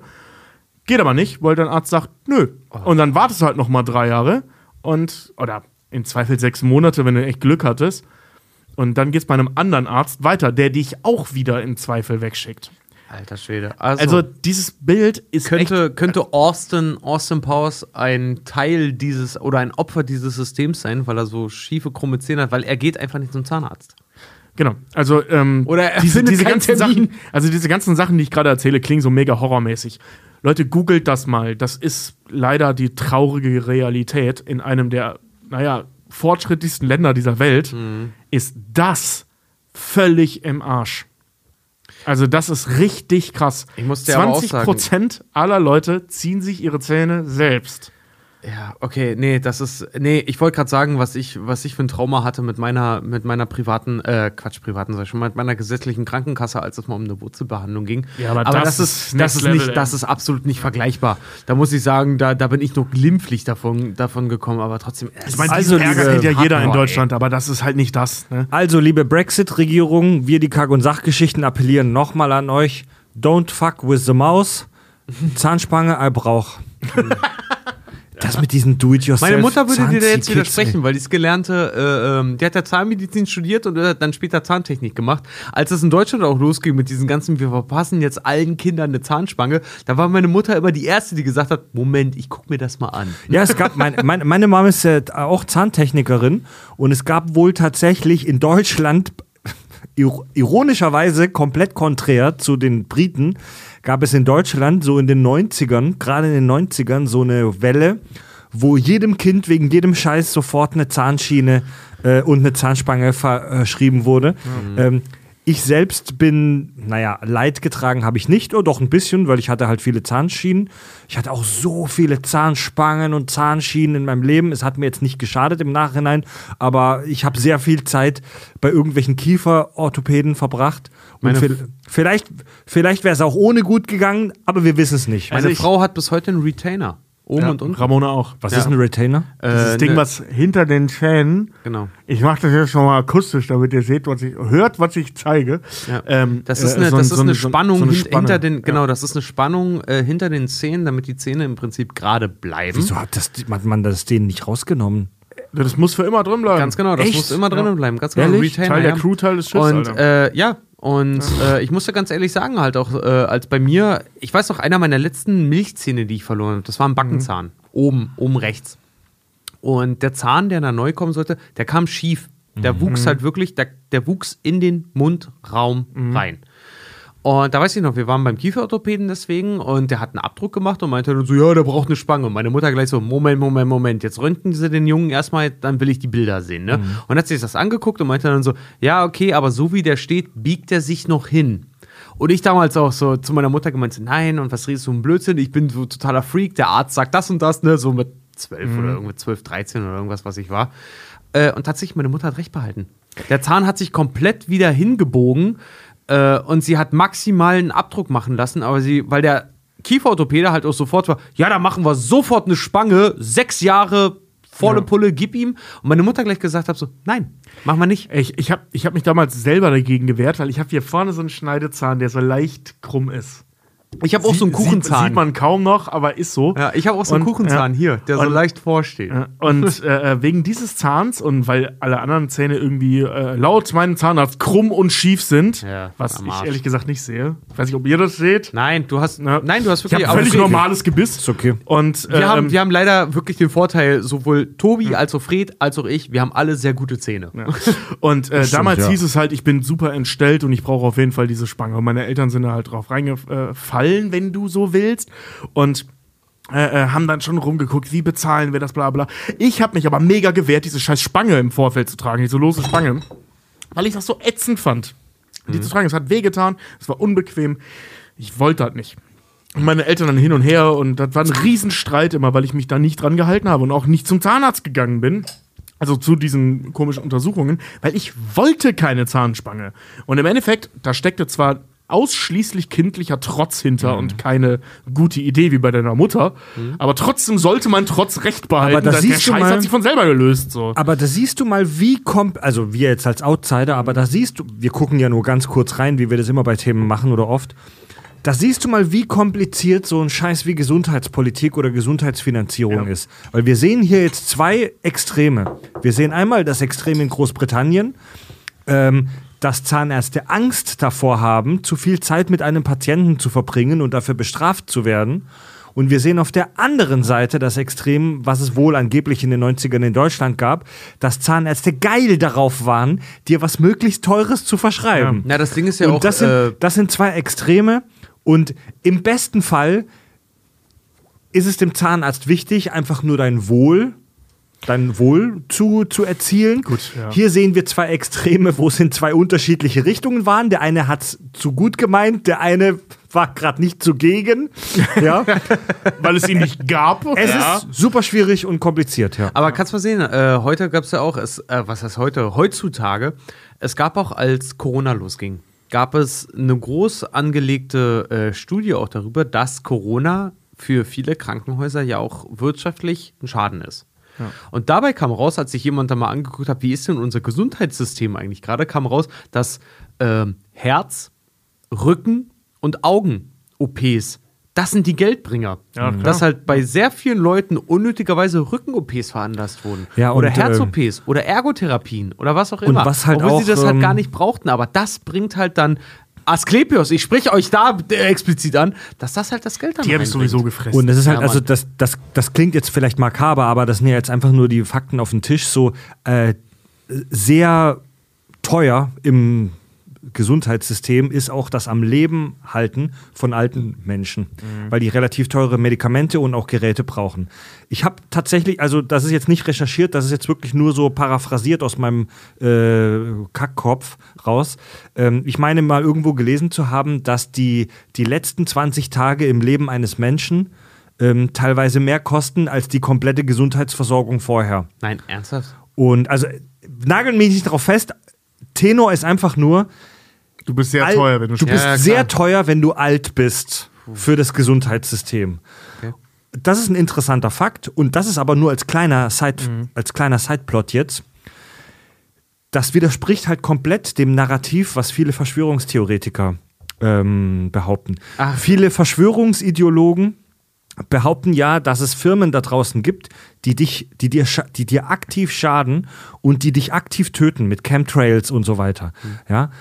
Und das ist halt aber eigentlich komplett entgegen unserer Realität, sondern Pharma in, die Pharmaindustrie hat kein Interesse daran, dass es dir schlecht geht. Die Pharmaindustrie hat ein Interesse daran, dass du alt wirst und dass du dann, wenn du alt bist, echt teure Medikamente brauchst. Vorher darfst Das- du aber Kopfschmerzen haben. Ja, das, also die, die Pharmaindustrie möchte eigentlich, nach allem, was man so weiß und logisch bearbeiten kann, die Pharmaindustrie möchte, dass du alt genug wirst, um den teuren Scheiß zu konsumieren. Ja. Die Pharmaindustrie hat überhaupt gar kein Interesse daran, dass du mit 20 oder 30 stirbst. Ja. Ja. Aber Kopfschmerzen darfst du haben, weil die müssen ja Peanuts verdienen. Das ist wie wenn du Stadio Valley spielst. Weißt du, am Anfang baust du die Pastinaken an. Die bringen zwar Ja. nicht viel Geld, Erstmal Aspirin die, bring, verkaufen. die bringen so lange Geld, bis die Melonen reif sind. Und die bringen richtig Kohle. Erstmal Aspirin verkaufen. Genau. Ja, ja, ja.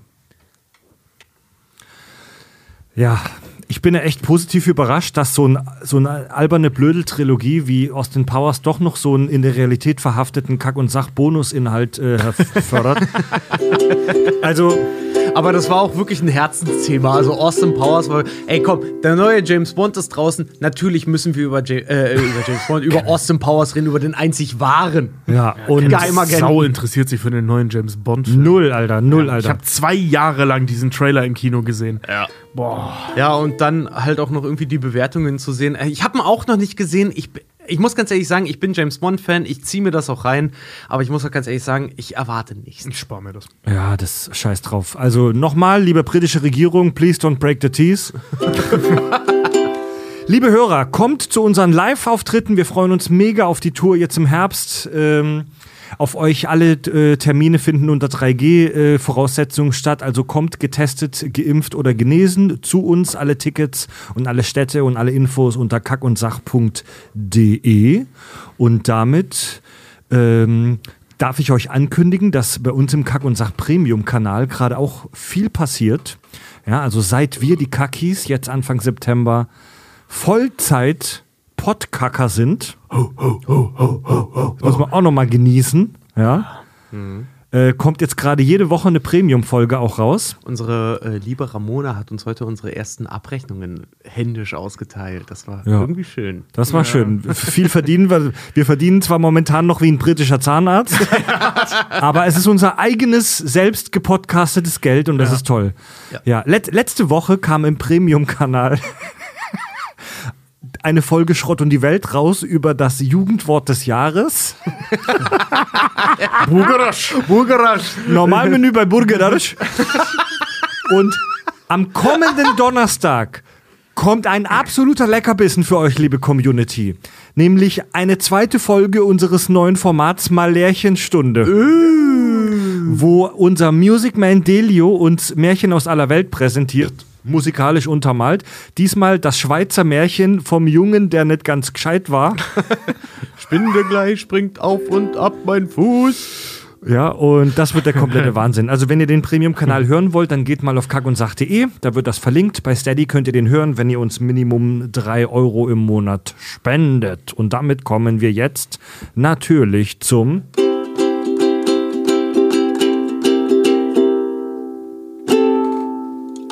Hörerfeedback. Schreibt uns euer Hörerfeedback über unser Kontaktformular auf kackundsach.de. Nico. Nico hat uns geschrieben und zwar hat er uns ein kleines ähm, Protokoll geschrieben. Äh, Nico hat eine alte Premium-Kanal-Folge von uns gehört und hat uns äh, ein kleines Protokoll geschrieben. Ort Oha. Köln. Podcast Kack und Sach Premium-Kanal. Folge Gamescom 2018. Zeit eine Stunde 41 Minuten 57 Sekunden. Wer Richard Hansen, geboren Ohme. Oh, scheiße. O-Ton, Zitat Richard in dieser Folge. Sobald wir den Podcast hier hauptberuflich machen können, starten wir tatsächlich nur aus Jux und Dollerei Hounds, Hounds and Horses. Oh, geil. Liebe Kotakrobaten, Oh, wollte Junge, euch ey. nur daran erinnern, bei Handvergnügen hat es auch funktioniert. Liebe Code und Geld sendet euch euer treuer Hörer aus dem Sauerländer. PS Team Xiaomi. Damals Ja, haben wir okay. mir doch gedacht, das wird niemals Ja, wollte passieren, grad dass sagen. wir so weit kommen. Guck, jetzt wir hätten nie gedacht, dass es halt so weit kommt und dass wir wirklich jetzt hauen so. Okay, äh, ich sehe das als Ansporn. Äh, wir, wir, Nach okay, der Tour erstmal Redaktionsmeeting, Genau, House and Horses. Genau. wir überlegen uns was für Hounds und Horses. Ja, also auf jeden wir, Fall. wir, starten, super geil. wir starten jetzt einen Podcast über Jagdhunde und Jagdpferde. Hounds and Horses. Äh, Gott, ey. ich bin noch gespannt, wie wir das machen, zeitlich und thematisch. Äh, ja. Das kriegen wir hin. Ja, auf jeden Fall. Ey. Oh, wow, ey, ich und meine große Klappe, ne? Richard Richard verspricht Dinge, ja. Nee, aber wirklich. Nee, doch. Aber ja, ihr habt gerade gehört, wir sind alle d'accord. Nee, Hounds und Horses, irgendwie kriegen wir es hin. Das hatte ich völlig vergessen. Oh, wie geil. Das war noch voll lange danach so ein Running Gag bei uns immer hier Ja. im Studio. Beziehungsweise damals auch in Freds Wohnzimmer. Oh, geil. Hounds and Horses. Hounds ja, und äh, Horses, geil. Weitere Zuschrift von Kakophant. Er schreibt, hey ihr Kakis, höre gerade eure Gangs of New York Folge. Ihr rätselt, warum die Iren nicht einfach aufs Land gegangen sind. Ganz einfach. Dort gab es nichts außer unendlicher Weite und angepisster Native Americans. Die Erschließung des Westens begann erst richtig mit dem Bau der Eisenbahn und auch hier wurden die Migranten von, der, von den East Coast Gangs unter miesesten Bedingungen als Lohnsklaven verhökert. In Klammer, äh, wie Schwarze, Deutsche und Chinesen übrigens auch. Ich wollte sagen, das ist ja das Ding, dass äh, das amerikanische Ureisenbahnnetz von sehr, sehr vielen Asiaten gebaut wurde. Auch, ne? Und auch äh, von vielen Deutschen, ja. Äh, hierzu kann ich übrigens die Serie Hell on Wheels ähm, äh, empfehlen, die das Thema Eisenbahnbau in den USA nach dem Ende des Bürgerkriegs in seiner ganzen Abgefucktheit aufgreift. Nice. Just my two pence so far, macht weiter so, ihr süßen Kackbratzen. Grüße der Kakophant. Eine Serie, die ich sehr empfehlen kann, obwohl ich selber nur die ersten zwei Folgen gesehen habe. Ja. Aber die waren fett und irgendwie habe ich aber damals keine Lust gehabt und dann einfach nicht weitergemacht. Aber Und da spielt die auch- zwei Folgen da waren ge- echt fett. Da gebe ich dir zu 100% recht, weil genau mehr habe ich auch nicht gesehen. Irgendwie hat sich das dann mal verlaufen, aber ich glaube persönlich auch, dass die, dass die Serie dazu ziemlich geil ist. Und in der äh, Serie hat auch eine relativ große Rolle Comini, der Schauspieler, den Star Trek-Fans kennen, als den äh, herzhaften Bordingenieur von Deep Space Nine, Miles O'Brien. Ja. Und eine Zuschrift habe ich noch von Toastbrot-Druide. Moin, ihr Kakis. Als ich anfing, alle Folgen von Anfang an zu hören und mal wieder bei Folge 45, How to be the Batman, ankam, fiel mir auf, wie oft ihr Batman sagt. Und da ich nachts auf Arbeit euch immer höre, fing ich an zu zählen, wie oft, und hier kommt das Ergebnis. Was? Neunmal Lederlappen, zehnmal Batman im Lied, das in der Pause kommt, und 428 Mal Batman in der Folge. Was? Das heißt, dass auf einer Folgenlänge von 3 Stunden und 54 Sekunden, was wiederum 10.854 Sekunden sind, im Schnitt alle zw- 25 Sekunden einmal das Wort Batman fällt. Ja, ein astreines Saufgame. Ja, das, ist, mal- das ist mal ein Ja, Trinkspiel. sagen, das ist mal ein How to Trinkspiel. Ja. the Batman hören und jedes Mal, wenn das Wort Batman fällt, einen Schluck trinken. Ganz einen Schluck, genau. keinen kurzen, weil alles andere wäre unverantwortlich. Ich wollte gerade sagen, also jeder, der es überlebt, schreibt uns doch gerne mal. Ja, Mann. Ja. ich habe die Batman-Challenge. Ich wollte gerade sagen, Hashtag Batman, Batman Challenge. Challenge. Und dafür kriegen wir richtig auf den Sack, Alter. Ja, auf jeden Fall. Macht das bitte nicht, sonst kriegen wir richtig auf den Sack. Macht, macht das aber doch und schickt nur uns das. Macht da bitte keinen Trend raus. Leute, wir lieben Podcast-Rezensionen, rezensiert uns in den bekannten Apps und wir lesen auch in jeder Folge Folgendes vor.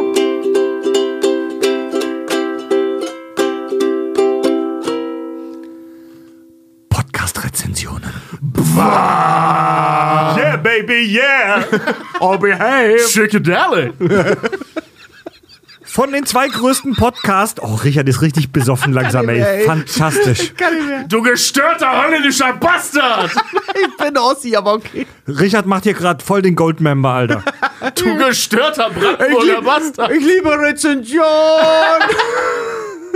Das ist der Vorder aller Also- Kategorien. Wir lesen immer eine ausgesuchte äh, Rezension vor aus Podcast Addict und aus Apple Podcasts. Äh, bei Podcast Addict schrieb der Yannick vorab. Ich liebe Tobi und Richard.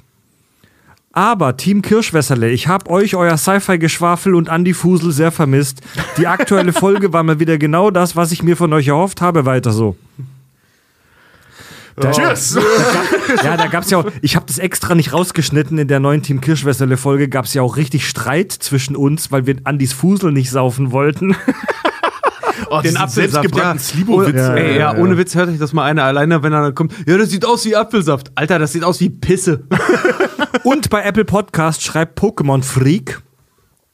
Ich bin ein etwas neuer Hörer und als ich dann die Folge 101 gehört habe und ihr über einen neuen 101 Dalmatiner geredet habt, also die Vorgeschichte Crella de Vils, und dieser, gerade als ich diese Schreibe auf Disney Plus rauskam, Da fühlte ich mich wie ein Zeitreisender. In Klammer Folge 100.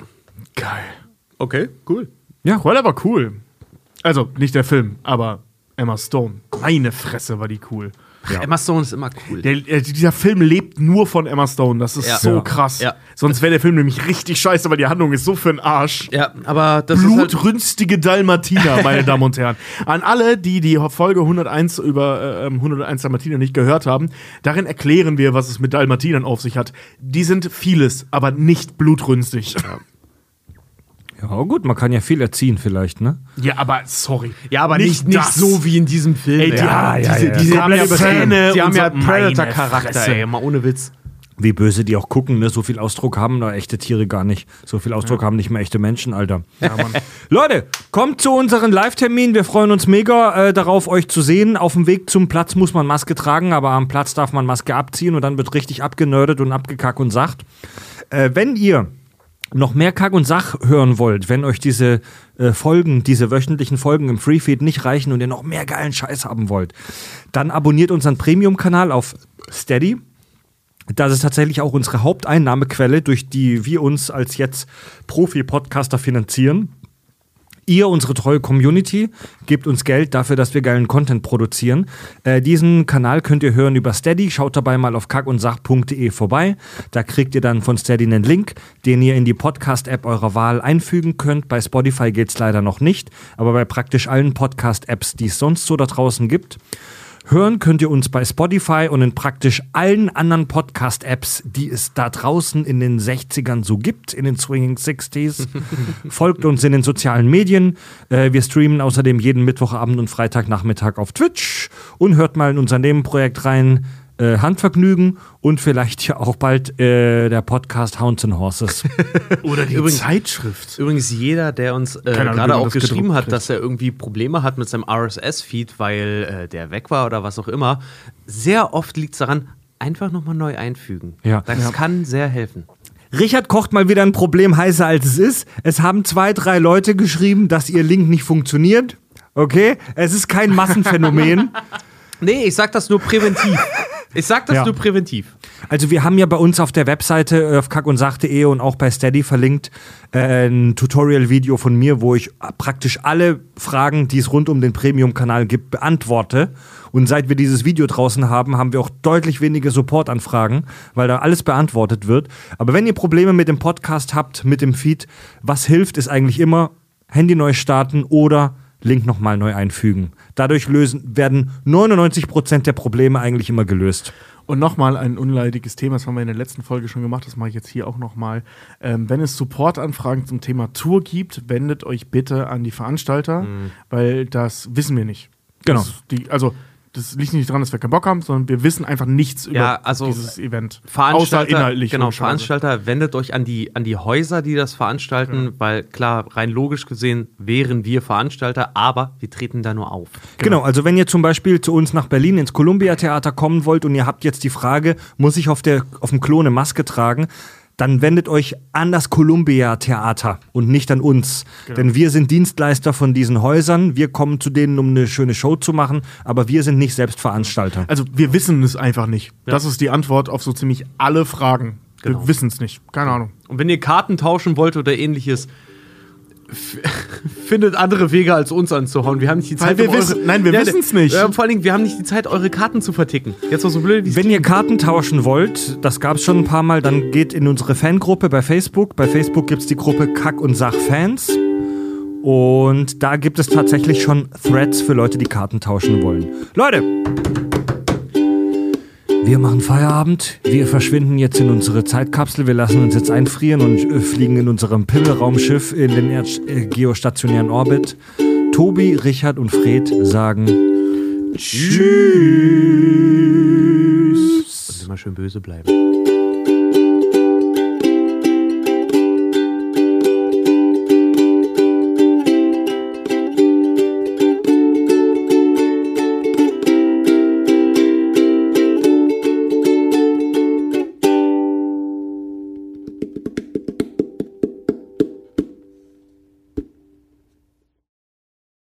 Wie wär's mit Nein, du kranker holländischer Bastard? Bester Satz in dem ganzen Film.